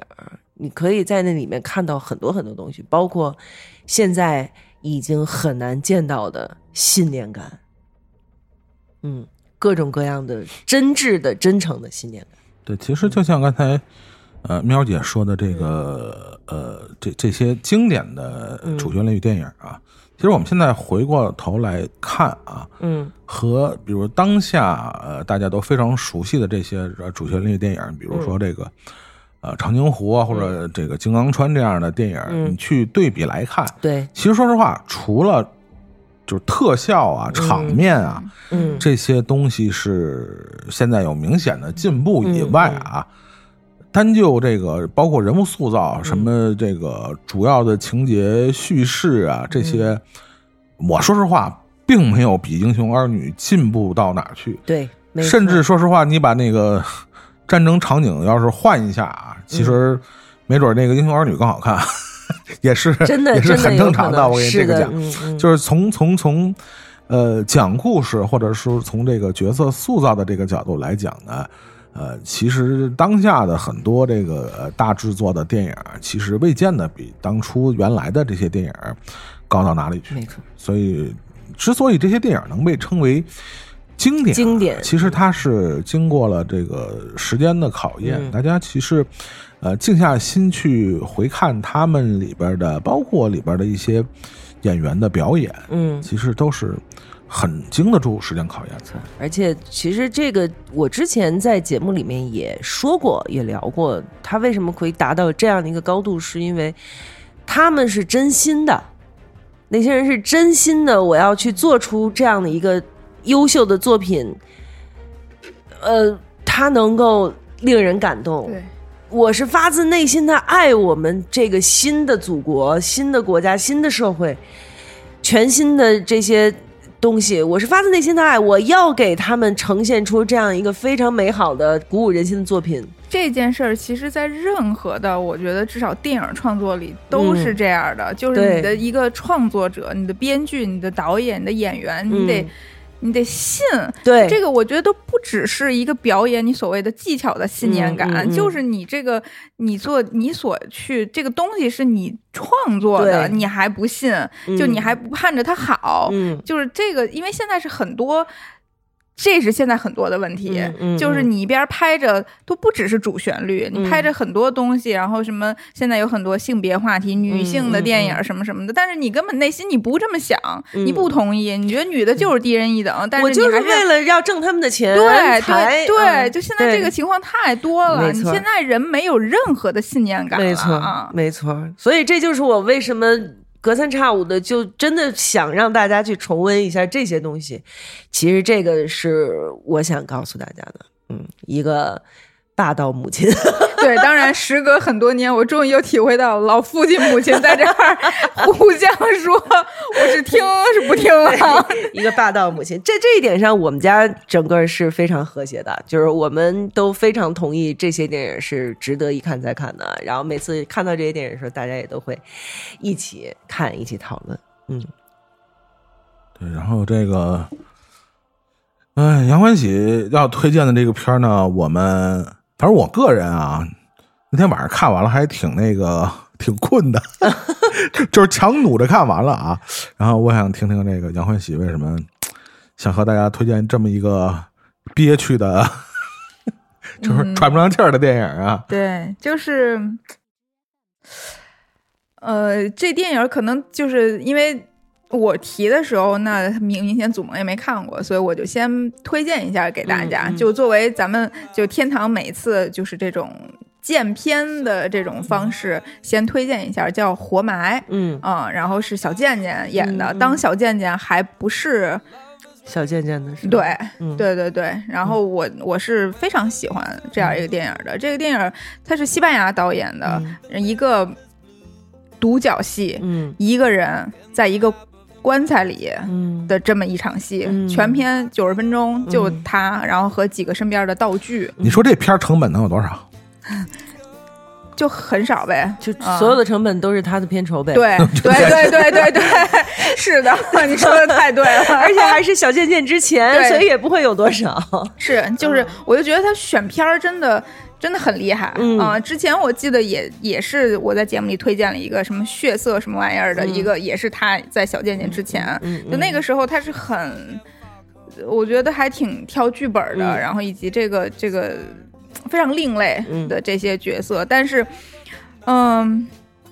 就首先，他这个独角戏，我就已经是，我本来也以为我会看得很困啊，嗯我也是就是嗯呃在一个晚上看的，就没有想到我全程揪心。嗯但是我觉得有一点有点矛盾的是，我把这部片子在今天的这个选题里推荐，嗯就直接剧透了，所以那么就是嗯 sorry 大家，对那要不然你试试看能不能没那么的透也行。啊？你就是试，嗯他这么一个人，嗯。然后应该是在伊拉克，嗯。呃，那个突然在这么一个地底下的棺材里醒了，嗯。然后醒来之后，周围可能有一部黑莓手机，那个时候十年前一零年、嗯。那个时候就还。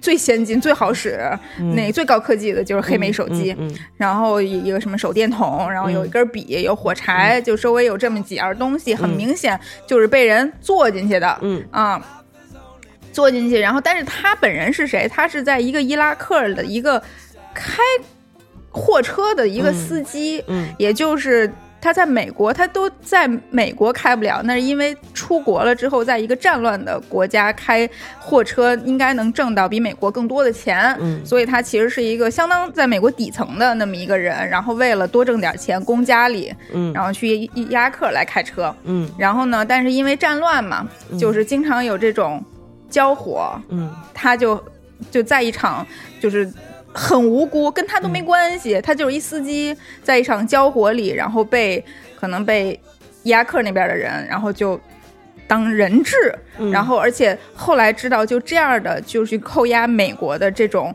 就非军方的人士，嗯。以这种形式来当人质的情况比比皆是，嗯嗯他就就发现自己在这棺材里，然后周围就这么几样东西，然后一会儿电话就响了。刚开始那电话还完全都是就是中东那边的语言的啊，就是他他又看不懂。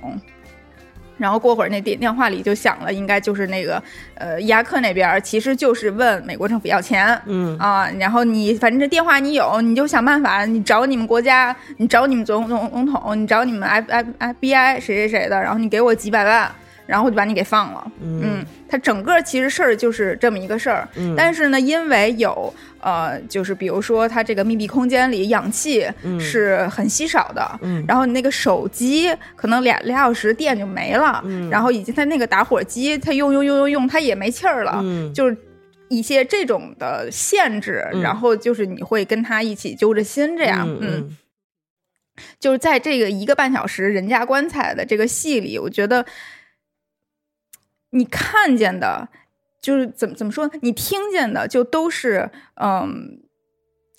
戏里面，他就是给各方打电话，嗯嗯，然后他给家里人打电话，给他那个什么老婆的闺蜜打电话，嗯然后给 FBI 打电话，然后给他公司打电话，然后以及被这个伊拉克这边人去呃要挟、去威胁，跟他的这个各方打电话，嗯。所有的门儿就是就是就都不开，嗯。就属于他这个命贱，嗯。然后运还特别不好，嗯。嗯，就是这样的一个情况吧。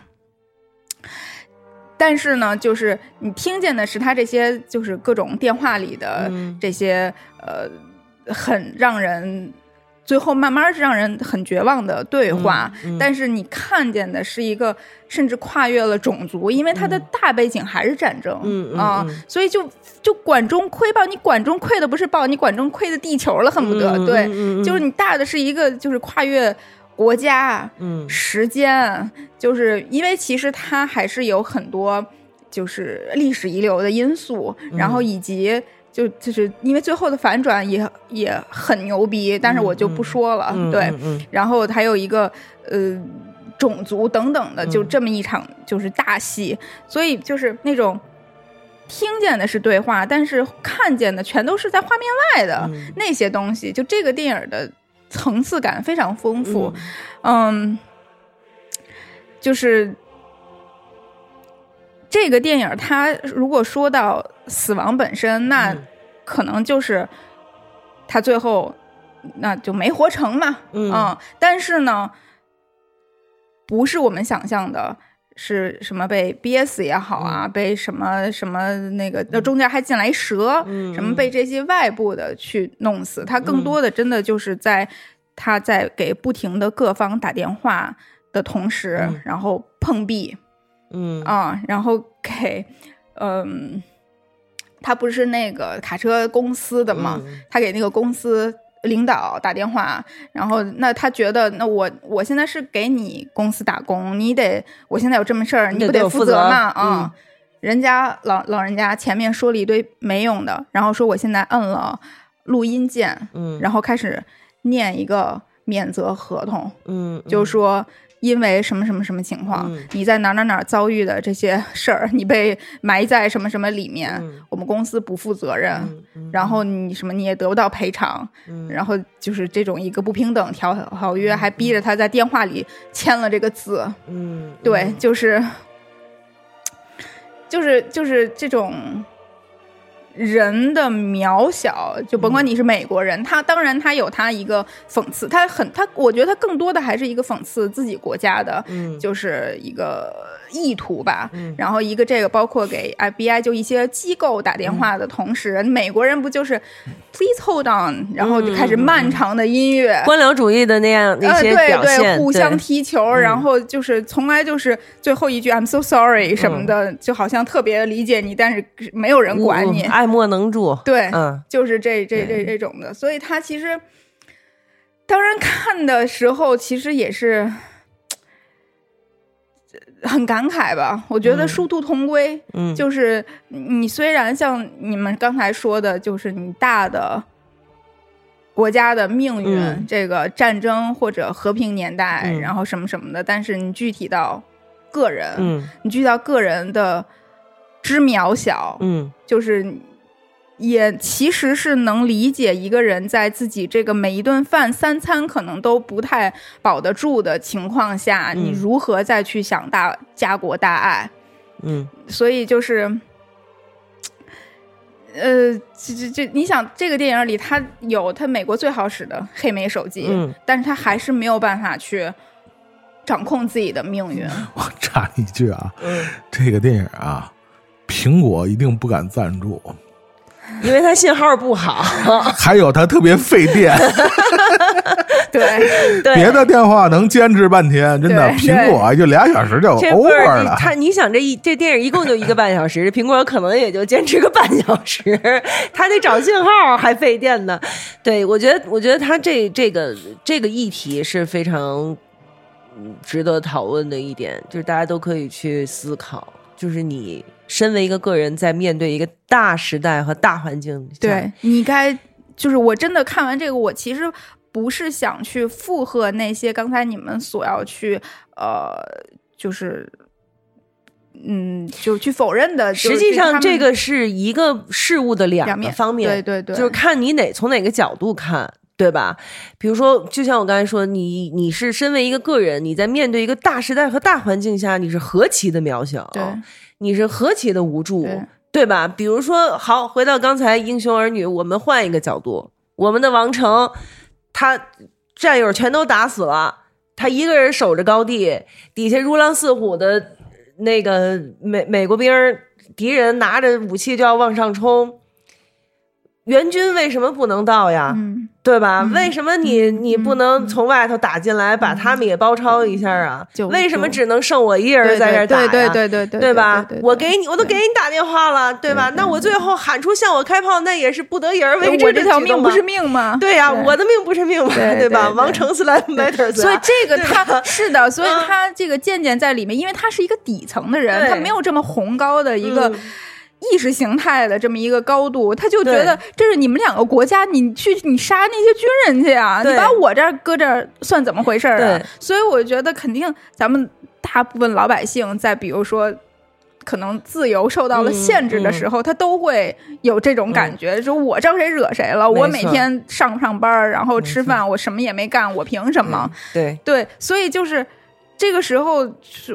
我觉得我也没有什么资格和姿态，然后来去跟大家说就要转变心态啊什么什么的，因为每个人的难处就都是千奇百怪的，嗯，所以，嗯，但是真的是，但是就是就像刚才喵说的，在这样一个大的环境下、嗯。w h i c h 我们现在 at this point 改变不了的前提下，嗯。我们怎么样能活下去？没错，嗯，就这个其实是我们自己的课题，也不妨让它变成是一个自己这一生为之努力的一机会就一个一个能够重新认识自己、认识生命、认识这个世界的一个机会。就是你，你可能时时刻刻的会在，尤其是最近这几年，嗯你时时刻刻都会在一些社会新闻，或者说在朋友身边朋友的一些经历中，感受到我自己是多么的渺小，多么的不值一提。嗯对我可能终其一生就是不惜一切代价里面的那个代价。对对对对我可能无论如何蹦的，我都蹦得不出来，我是代价这样的一个命运，对吧？那你怎么能够代价滴滴的是吧？爱的代价，说客户你在哪儿呢？客户什么的，对，但是就是好，如果当你你认认清了我们的大部分人实际上都是这样的一个命运的人的的情况下，那我怎么能够还能过好我自己的这一生？所以我觉得其实是像你刚才说的一体两面，殊途嗯同归。就是你有越在这种情况下，你其实我觉得就是一个特别好的机会去珍视生命本身。嗯就如果你不用。活出来一个可能你在比如说疫情疫情以前的嗯一个，就是你要有一个宏大的梦想，你嗯所谓的那么一个美好的梦想，然后你嗯去努力去达成，你赚多少钱，就不嗯。管你的价值观是什么吧，对，而是不是可以，就是到这个磁带的 B 面儿，然后嗯。去看看这个每天一餐一饭对。的这些，你每天起床睡觉，嗯这个生命本身最平常、最不本真起眼儿这个东西西。。所以说，你现在诗和远方既然已经没有用的话，你把你眼前的苟且糊弄好了，也算是没错一个，是的，非常了不起的事情了，没错非常了不起。嗯，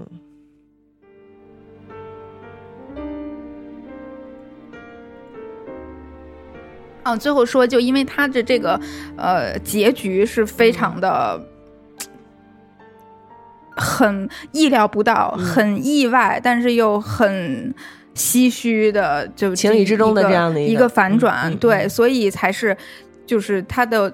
所以刚才说你你命跟运，嗯。你命本身就不好，嗯。然后你运其实也很多时候是无常的，嗯。就就就是如果有了好运，那真的是你的幸运，但是很多时候这个运也没给你带来太多的福音，嗯。但是在这个时候你就死吗？嗯。你还是得想办法活下去。我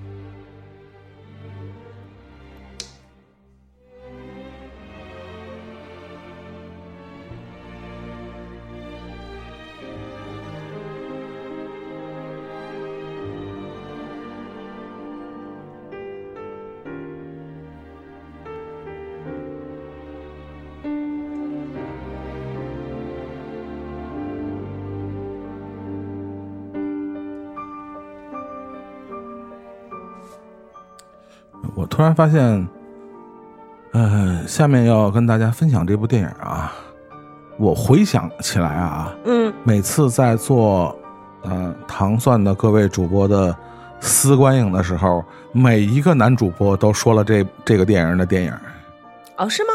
哦，这几乎电影人的电影是吧？对，几乎每一个糖蒜的男主播都嗯推荐了这位电影人的各种作品。对对对，这位电影人就是来自日本的 北野武先生啊，嗯北野武先生的这个，我们现在听到的是来自他的非常经典的作品《花火》的这个久石让做的配乐啊。嗯哎，你说为什么这帮人都喜欢 都喜欢北野武，包括我在内啊？因为北野武就是男孩子的，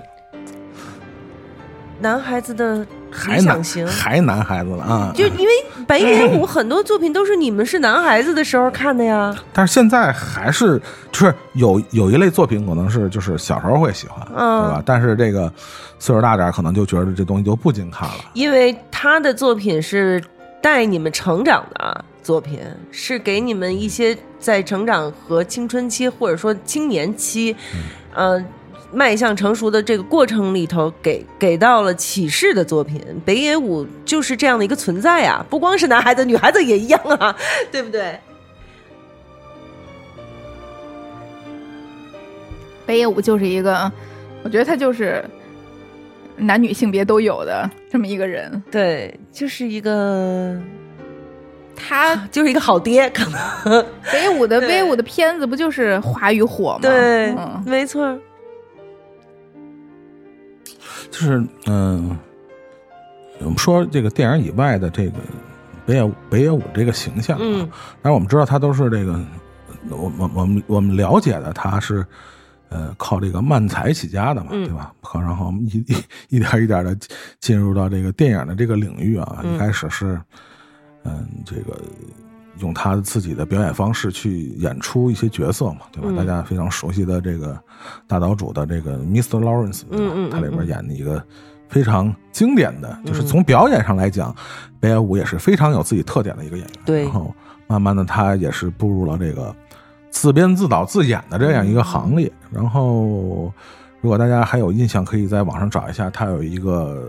就是他作为采访者去采访当时还在建世的这还在世的这个呃黑泽明导演，嗯，然后当时黑泽明导演给他了一个评价，说日本电影的未来都靠你了。然后当时 年轻的北野武就是受宠若惊啊！就你想想北野武那个形象，他当时被呃电影天皇黑泽明夸奖说日本电影都靠你了。嗯你就想他一个作为一个非专科毕业的一个，并不是拍呃就是学电影出身的这么一个人，他一个半路起家的这么一个电影人，嗯受到黑泽明的这个肯定啊，嗯你就想当时他真真是，嗯、就是这心花怒放的那种感觉啊。然后他一步一步，确实，呃，在很长一段时间，起码在呃海外的呃影响力，包括、呃这个三 A 的这个奖项的角逐上啊，北野武都算是。日日本代表队的非常重要的这个选手。呃选手，对、嗯。领军人物，嗯。一直到慢慢可能这几年被什么失之愈合什么的，就是慢慢取代了就是确实，他也是这个各方面原因吧。岁数也到这儿了，对岁数到这儿。嗯再有一个，其实呃，就这几年因为各种各样的原因吧，就是我们也知道，就是日本影坛本身也嗯爆发了很多的这个这个，尤其是男男演员或者是男的演职人员的一些丑闻。但是非常有意思的是，大家想想黑泽明，呃，不管是他。电影里塑造的形象啊，还是平时他其实是一个很综艺咖的人嘛？你说北野武吧？对对，北野武，嗯他本身呃，对，北野武在各种的综艺节目里喜剧表演，他实际上是一个非常综艺的人，就是他，他而且荤素不忌。对，就是喜喜剧喜感非常强的那么一个一个形象，起码在公众面前，呃，但是他这几年爆出的新闻却是，比如说，呃，跟之前的这个女朋友分了，嗯。分了，然后他是净身出户，嗯。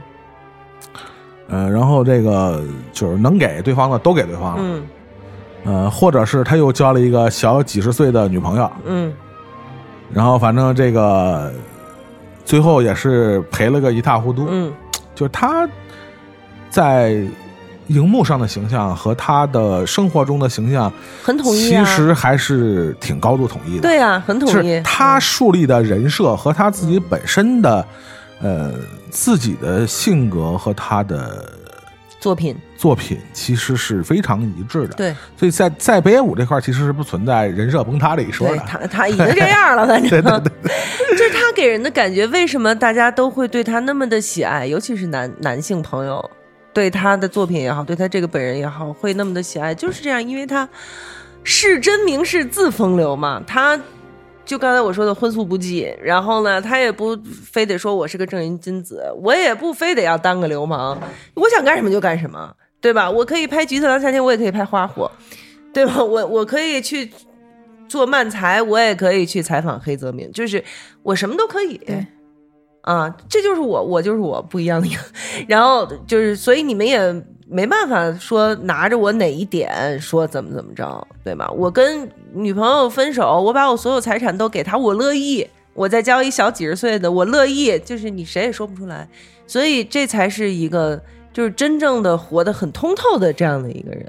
你包括其实，在他的一系列的这种以这个黑帮形象或者这种啊比较凶暴的男人的这样的形象出现在呃大荧幕里，你会发现有一个特点啊。其实我也是后来在其中看他的几个作品里，面发现特别有意思，就是他合作的，你发现没有？大多数演他。呃呃呃，伴侣或者配偶的都是一些就是偏中年向的女性，嗯嗯。就你很少在北野武的电影里发现他跟一个小姑娘年轻或者是呃，比如说日本影坛的那种偶像系的这样的女明星合作，嗯能不能合作完全可以，以她的江湖地位，她的影坛的资历，嗯完全没问题。但是你看她历来塑造的形象，为什么都是这些偏就是中年向的那些女性？嗯其实后来我发现一个特别有意思的现象啊，你去呃去查这些当这些和她合作的这些这个，就是你稍微有点讲中偏中年的这些女性啊，当年多多少少都是。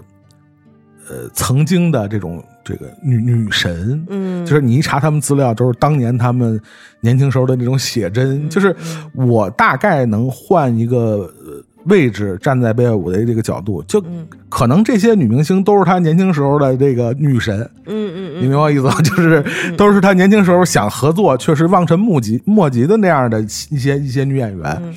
呃，直到他拥有了这样的资源和能力，去找他喜欢的女演员拍片的这个时候，当然这个年纪，你想都是他年轻时候喜欢的这些演员，这年纪自然就已经都是中年了，嗯但是他依然是非常坚持的，或者说某种程度上的非常的忠贞的，就是还是选择他年轻时候的那样的女神。当然，我这只是个人的一个猜测啊，没有任何的，只是我个人的一个猜测，没有任何的依据啊。但是确实，大家去看一下他他主演的这些电影，尤其你看和他搭档的这些女明星，其实还真的是多多少少有这样的特点。嗯你很少在北野武主演的电影里看他一个和一个年轻的偶像派的女明星合作，嗯这是一个非常有意思的。后来我去集中去看北野武的作品，发现一个其实也和他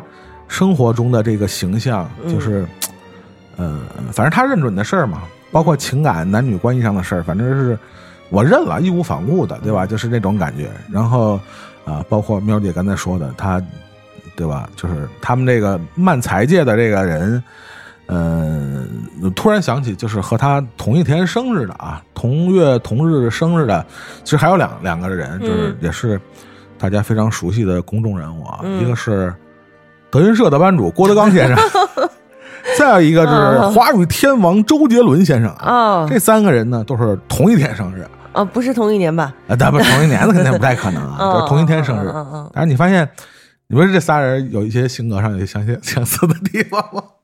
嗯，你你不觉得有对一些？对对对，都是嗯都是那种我行我素的呃人。一个是五行五素，对我觉得都是那种特别喜欢当某种程度上有点儿呃有点想想当 leader，或者说有具备这种领袖气质的这样的，对吧？摩羯男嘛，这三个人都是嗯对对吧？就是呃只不过就是北舞和郭德纲不会自称哥，杰伦自称哥实在是有点让人接受不了，主要是 也也可能是岁数到了，我跟你说，真的。就是是不是男的一到某一个岁数，确实都是要经历一阵油腻的时候的，会不会？得经过这个脱油处理是吧？对，要要脂处理要油一啊。阵子的。那我觉得这仨里，除了周杰伦，其他两个都不太油。嗯，对，嗯，确实真的。嗯对，不不，不我觉得北野武就是他一出来就带着油来的，他不是他以他也不是特别的那个特干干净净的那种。不不不，就油，我觉得跟就是。我是我是先，我在这里就是，我是觉得油是一个完全的贬义啊，嗯就不是中性的那种。对，我觉得北野武他，他他他不是油，就是尤其他那个在纯真天真的时候，他就那种少年感，可不是就是男人至死是少年的那种嗯少年感。对，就是所以他是真的发自内心的一个朴实。嗯，对，他就那样儿，就是说他他可能生出来看起来像四十岁，就是这这这不嗯这个这个变相，它不是油了啊。嗯，我明白了。嗯，嗯，就是就就我我真的就觉得周杰伦人家这这这这这二十多岁的时候也不油，嗯这就是那这这就这两年油起来的，哎 粉丝就别喷了，但是真真的是 确实是。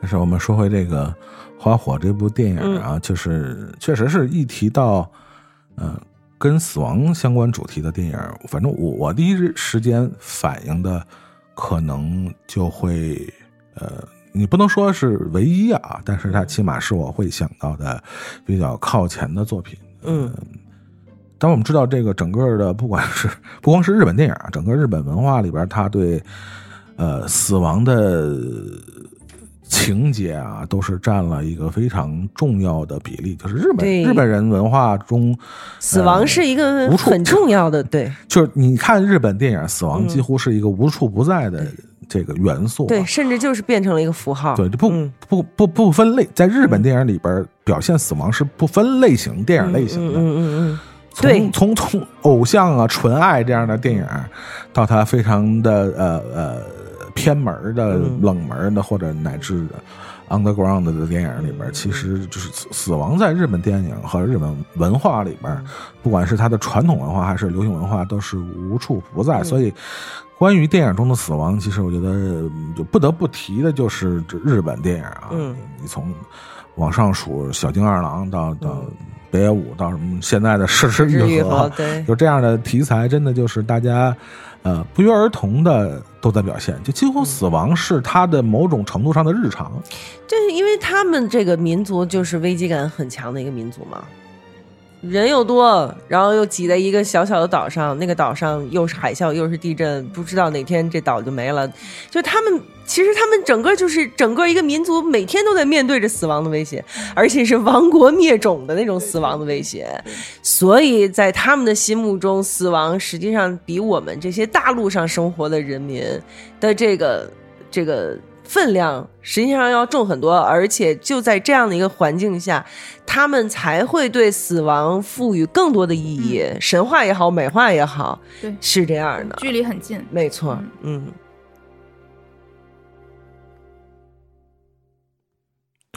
嗯、嗯，就是还是呃，推荐大家在嗯、偏荒的时候啊，嗯。就是 对我说的就是当下啊，就是 就是你你你肯定很多时候你也跟我一样，我现在其实就是这种状态，嗯。呃，院线没有可看的电影，然后你说资源吧，就是回到我刚才还跟大家聊，我说就回到了就是上学那个时代，就是、网上找一堆资源，嗯。是吧？对，就是我记得上回谁跟我说的这个事儿，就是大家也这这个当下和我们现在这个环境，谁也别说版权的事儿了。对吧？当你当你没得选择的时候，谁跟我聊版权，那也都是扯淡的事儿。今儿嘛，呃今儿大家开始要嗯引入陈烟的资源了。嗯，就就就就随随便吧，随便吧。有陈网上不是已经有了吗？你你今儿断断网了吧？我我我今天 喵姐今儿又断网我今天在，我今天在二 G 又没了我今？天在卖货，我今儿一直在挣钱，主要是啊，怎么了？下架了。哦，就没事没事儿，都下架了。嗯嗯我刚才看那个什么什么什么东八区先也下架了，就是一切都会下架的，是吧？那大家想办法吧，好吧？嗯日子总要过嘛，是吧？就是电影院没了，大家也要看电影，这个我觉得也不影响，是吧？嗯，嗯，嗨，我我们小时候也就是没那么没电影院呢 你没电影院呢，就是 你再说你上电影院看啥去啊？对不对还白花那一百多块、二百多块钱，还还得交停车费。当你嗯呃觉得可能不知道看什么的时候啊，我觉得真的可能嗯像像我一样，重新把像《花火》这样的作品或者北野武其他的作品找来看一下，它确实能给你带来一种，就像我刚才说《教父》的那样的感觉，嗯就是你看完了非常痛快，嗯，嗯就是呃，尤其是花火，它所要呃传递的这种，不管是他的这种呃情感上的这种冲突，还是说 他想表现的出出的那种美美学上的，我们知道北野武电影，尤其是他最好的电影的美学上要传达的这样的感觉。其实大家看完了都特别的，就是痛快，嗯就是特别痛快，呃呃，会完全扫除你当下的这种有一点儿别扭、有点儿压抑、有点儿呃呃愤懑的那样的情绪，嗯嗯对吧？就是痛快的杀人，知道吧？痛快的想做什么做什么，嗯、就跟他这个片儿里的这个主人公一样，嗯嗯、也是非常极致的北野武的角色，嗯就是人狠话不多，嗯嗯是吧？但是那个所有的幽默和温柔都留给了他的妻子，对，然后把所有的这个这个就暴力都留给了这个世界，然后最后在这个喧嚣的花火和这个枪声中结束了他这个非常不平凡的一生。对的，就是呃非常非常极致的一种浪漫嘛，在他的这个电影里边，呃，我觉得也是非常具有。呃，代表意义的北野武式的电影，你可能是他这个，我觉得是他作品序列里边，在美学上算是最极致的吧。包括他自己画的那几幅画，嗯我觉得就是，嗯如果大家就熟悉这个北野武的这个美术的功底啊，嗯是吧？就是包括你看《菊次郎》里边他画的一些东西，包括这个《花火》里边他画的那些那些小画啊，就是就单从色彩上来讲，我觉得他还是颇得这个梵高的神韵。就是对他运用色彩这一块儿啊，确实是你不得不说，这种人就是啊有天赋有，天赋。你瞅他那样儿啊，对，真的就是说相声的吧，就是口脸歪斜，就是 不是不是不是郭德纲先生拍不好电影，就说嗯说相声的拍不好电影儿。北野武证明了这个事儿是可以的，是吧？所以这个是吧阿基？里斯与龟，对，所以这个嗯这个，呃，在情绪不好的时候，我觉得，其实刚才米儿姐说的也对啊，可能确实是在我们那个年轻的时代，在在成长的时候，可能接触了像北野武这样的电影，可能确实对成长有影响。但是我觉得，奠定了奠定了你的三观其中的一些环节的，这是呃。嗯 不好说啊，不好说，但是确实就是他的电影里边传达出来的这种一静也一动的，你比如说他的一部分电影确实就极其的安静，嗯对吧？嗯什么宁静的海啊，嗯包括什么玩偶啊，其实都有这样的倾向啊，嗯，就是对，特别的恬静，嗯悄无声息的在在进行。然后，当然有一部分电影就是极其的这个暴烈，嗯是？吧？一言不合就是就扁人，然后就就削他，是吧？就死了对，嗯就死了。嗯这是一种，嗯、在表达情绪上和包括在观者在这个光影观影的过程中啊，其实会获得一些非常极致的观影的体验啊。这觉得也是我们在过了这么多年以后会重看北野武，还会获得一些，嗯、感情上的共鸣，是一个嗯非常重要的他的电影的特点啊。就想起这个是吧？嗯，叫什么？生如夏花般绚烂，嗯是吧？嗯死如秋月般静美啊！这我觉得是形容北野武的这个花火非常恰当的一个比喻。大家真的在无无片觉得无片可看的时候，嗯真的可以把北野武的这些电影再拿出来去去看一下，嗯痛快一下，对吧？扫扫一下你们这个不太痛快的心情。其实怎么说呢？我顺着他的话说，就是你看北野武也好，你看《教父》也好，你是去看《星球大战》也好，你去看什么什么的电影也好，就是你只要去看这些东西，或者咱们说的更多，你是看电影也好，你看电视剧也好，你看书也好的，你拿出二十年前杂志看看都可以。就是你你就去接受，或者说重温，或者说去重新发现一些东西，都会对我们可能现在。嗯，暂时困顿的一些呃情绪也好，或者生活也好，是一个有所帮助的这么一个手法。这个就是咱们刚才说的自救的方式。你觉得你往下走，你在坠落，嗯，但是你用你自己可以想办法，然后嗯来去往上走一走。对，对这些东西看，嗯，包括我最近在重新看阿莫多瓦所有的电影，嗯就是就是你在看的时候，你这个是能脱离时间的。嗯包括刚才祖萌说，呃，杀手不太冷，就是干看以前的电影，真的会让你至少那两个小时里，你是跟此此时此刻这个时时间是脱离的。这个不是逃避，嗯我觉得现在就是。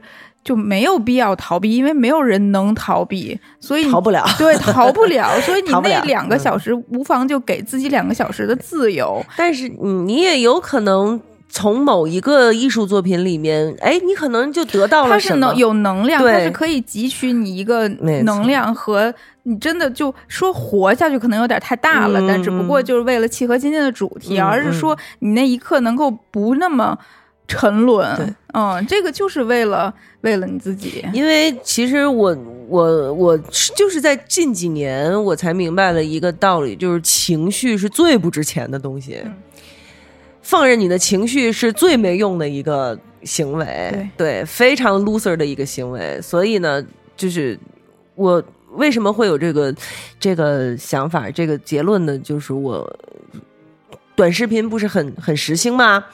然后我不是也有在创作一些小小的短视频，我会看其他人的呀。嗯那么好，我我我可以看到，我们所有的短视频平台里面排名前几的那些，大部分提供的就是情绪价值，要不然他就让你咯咯乐，要不然他就在那骂人，让你跟着他一块儿骂，嗯或者让你骂他。嗯嗯，他要不就让你高兴，要不就让你生气。嗯就是他一般来说就刺激你这两两种情绪，嗯嗯然后好，我给你点赞，我给你留言，我骂你也好，我什么也好，然后他赚钱，嗯他通过这些流量什么之类的，他就挑动你的情绪，然后呢，他完全不给你解决任何，他不提供任何的解决方案，嗯就是你这样的东西看多了，你就觉得啊，我不要再这样被这些人所毒害，对对，凭什么？他凭什么呀？好，你愿意赚钱，你赚你的钱去，但是我不想再让你挑动我的情绪了。对对对对对对，所以以，所以我们为什么说要用优秀的作品鼓舞人？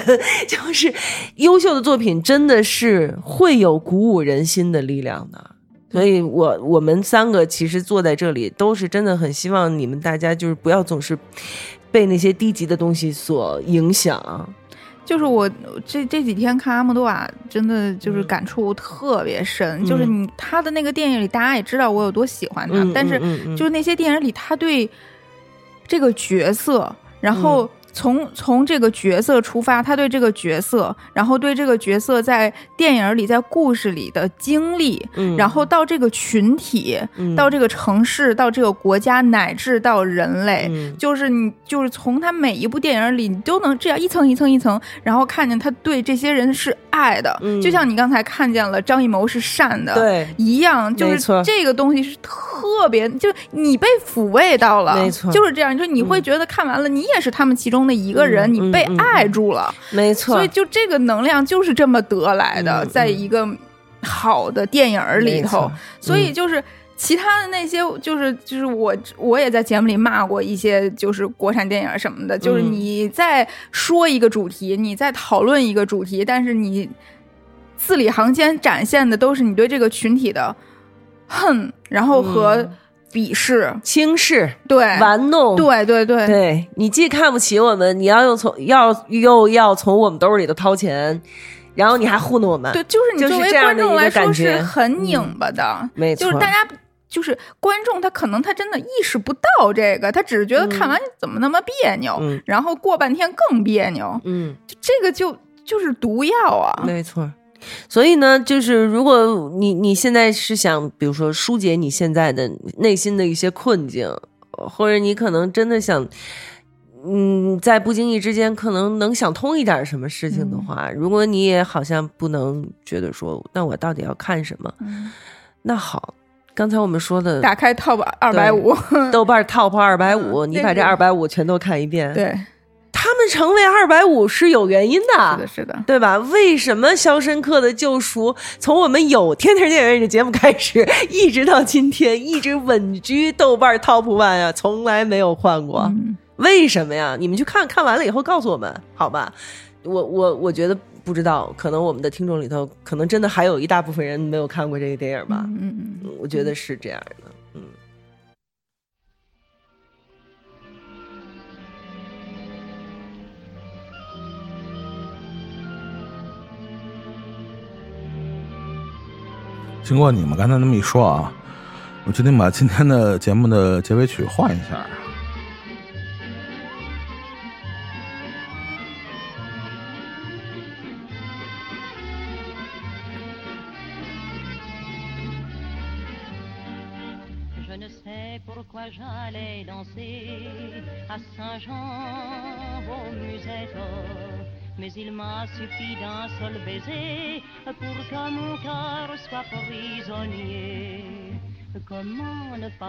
我在这伸脖看了半天，就跟我能看懂似的。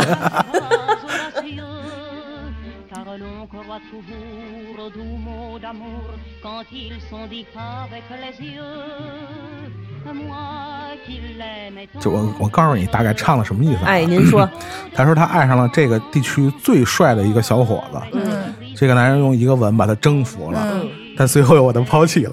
但即使是这样啊，他也觉着无怨无悔。啊，起码我得到过他，对吧？对对对 beau parleur chaque fois qu'il 这不是白羊座的恋爱脑，这是我最近在那个那个资料馆的那个特里弗影展里面啊，嗯听到里边一首歌啊，就是你说起戈达尔刚刚去世，就是很难不想起，就是他们那代人啊，嗯，尤其想起戈达尔说过一句名言嘛，说电影是一秒钟二十四帧的真理。嗯其实也希望大家，呃，虽然我们现在总是说电影可能真的没那么重要，但是还是希望大家能从看电影中获得你需要的某种某种东西吧，对吧？不管是什么东西，你要是能从电影里边获得，我觉得那就是一个非常重要的收获。嗯对，嗯，起码他能够安慰到你吧，对吧？对如果你实在还是没什么收获，或者还是不知道看什么，大家可以加我们群啊，就是，呃，我们群我们群叫天堂第九啊，加群的方式是在这个微博里边啊。虽然好像没什么人用微博，啊微博主要用来骂人和抬杠的是吧？这个微博搜一下这个天堂电影院啊，堂是糖蒜的糖，院是许愿杂谈的愿，对，然后那个置顶的微博是一个二维码，扫这个二维码，我就把你加到这个群里边啊。这个，呃，想抬杠就去群群里抬，好吧？嗯，抬的太厉害了，我会把你踢出去的啊。抬就那么一说啊。对然后呢，这个我们的节目糖蒜广播的节目，现在除了在荔枝 FM 有播出以外呢，当然还有其他的很多的平台也能听到，比如说小宇宙，在小宇宙里搜索糖蒜广播也能听到我们的节目，还有这个啊。那个 喜马拉雅，喜马拉雅，对对对，我突然忘喜马拉雅，对这三个这三个平台。那么我们的微博你也你们刚才也知道了，糖蒜广播还有一个视频号，视频号叫做糖蒜 Radio。视频号里面的视频虽然很久没有更新，但是也说不好哪天。对吧？比如说我们十一可能一块出去吃个饭呀，一块出去玩一玩啊，拍个 vlog 呀，可能就更新了。那么大家可以在各个平台搜一搜“糖蒜广播”，都能找到我们的节目。就不要总是说问我边姐为什么老是糖蒜不录音啦，糖蒜为什么不更新了？实际上还是在更新的，只是你可能没有找到而已。就是我们的更新就像电影给你带来的惊喜。就是你不知道从哪部电影里得到惊喜，是吧？大家怀着这样一个充满着是吧惊喜的心情，等待着我们的更新吧。我们下期节目再见，再见，拜拜。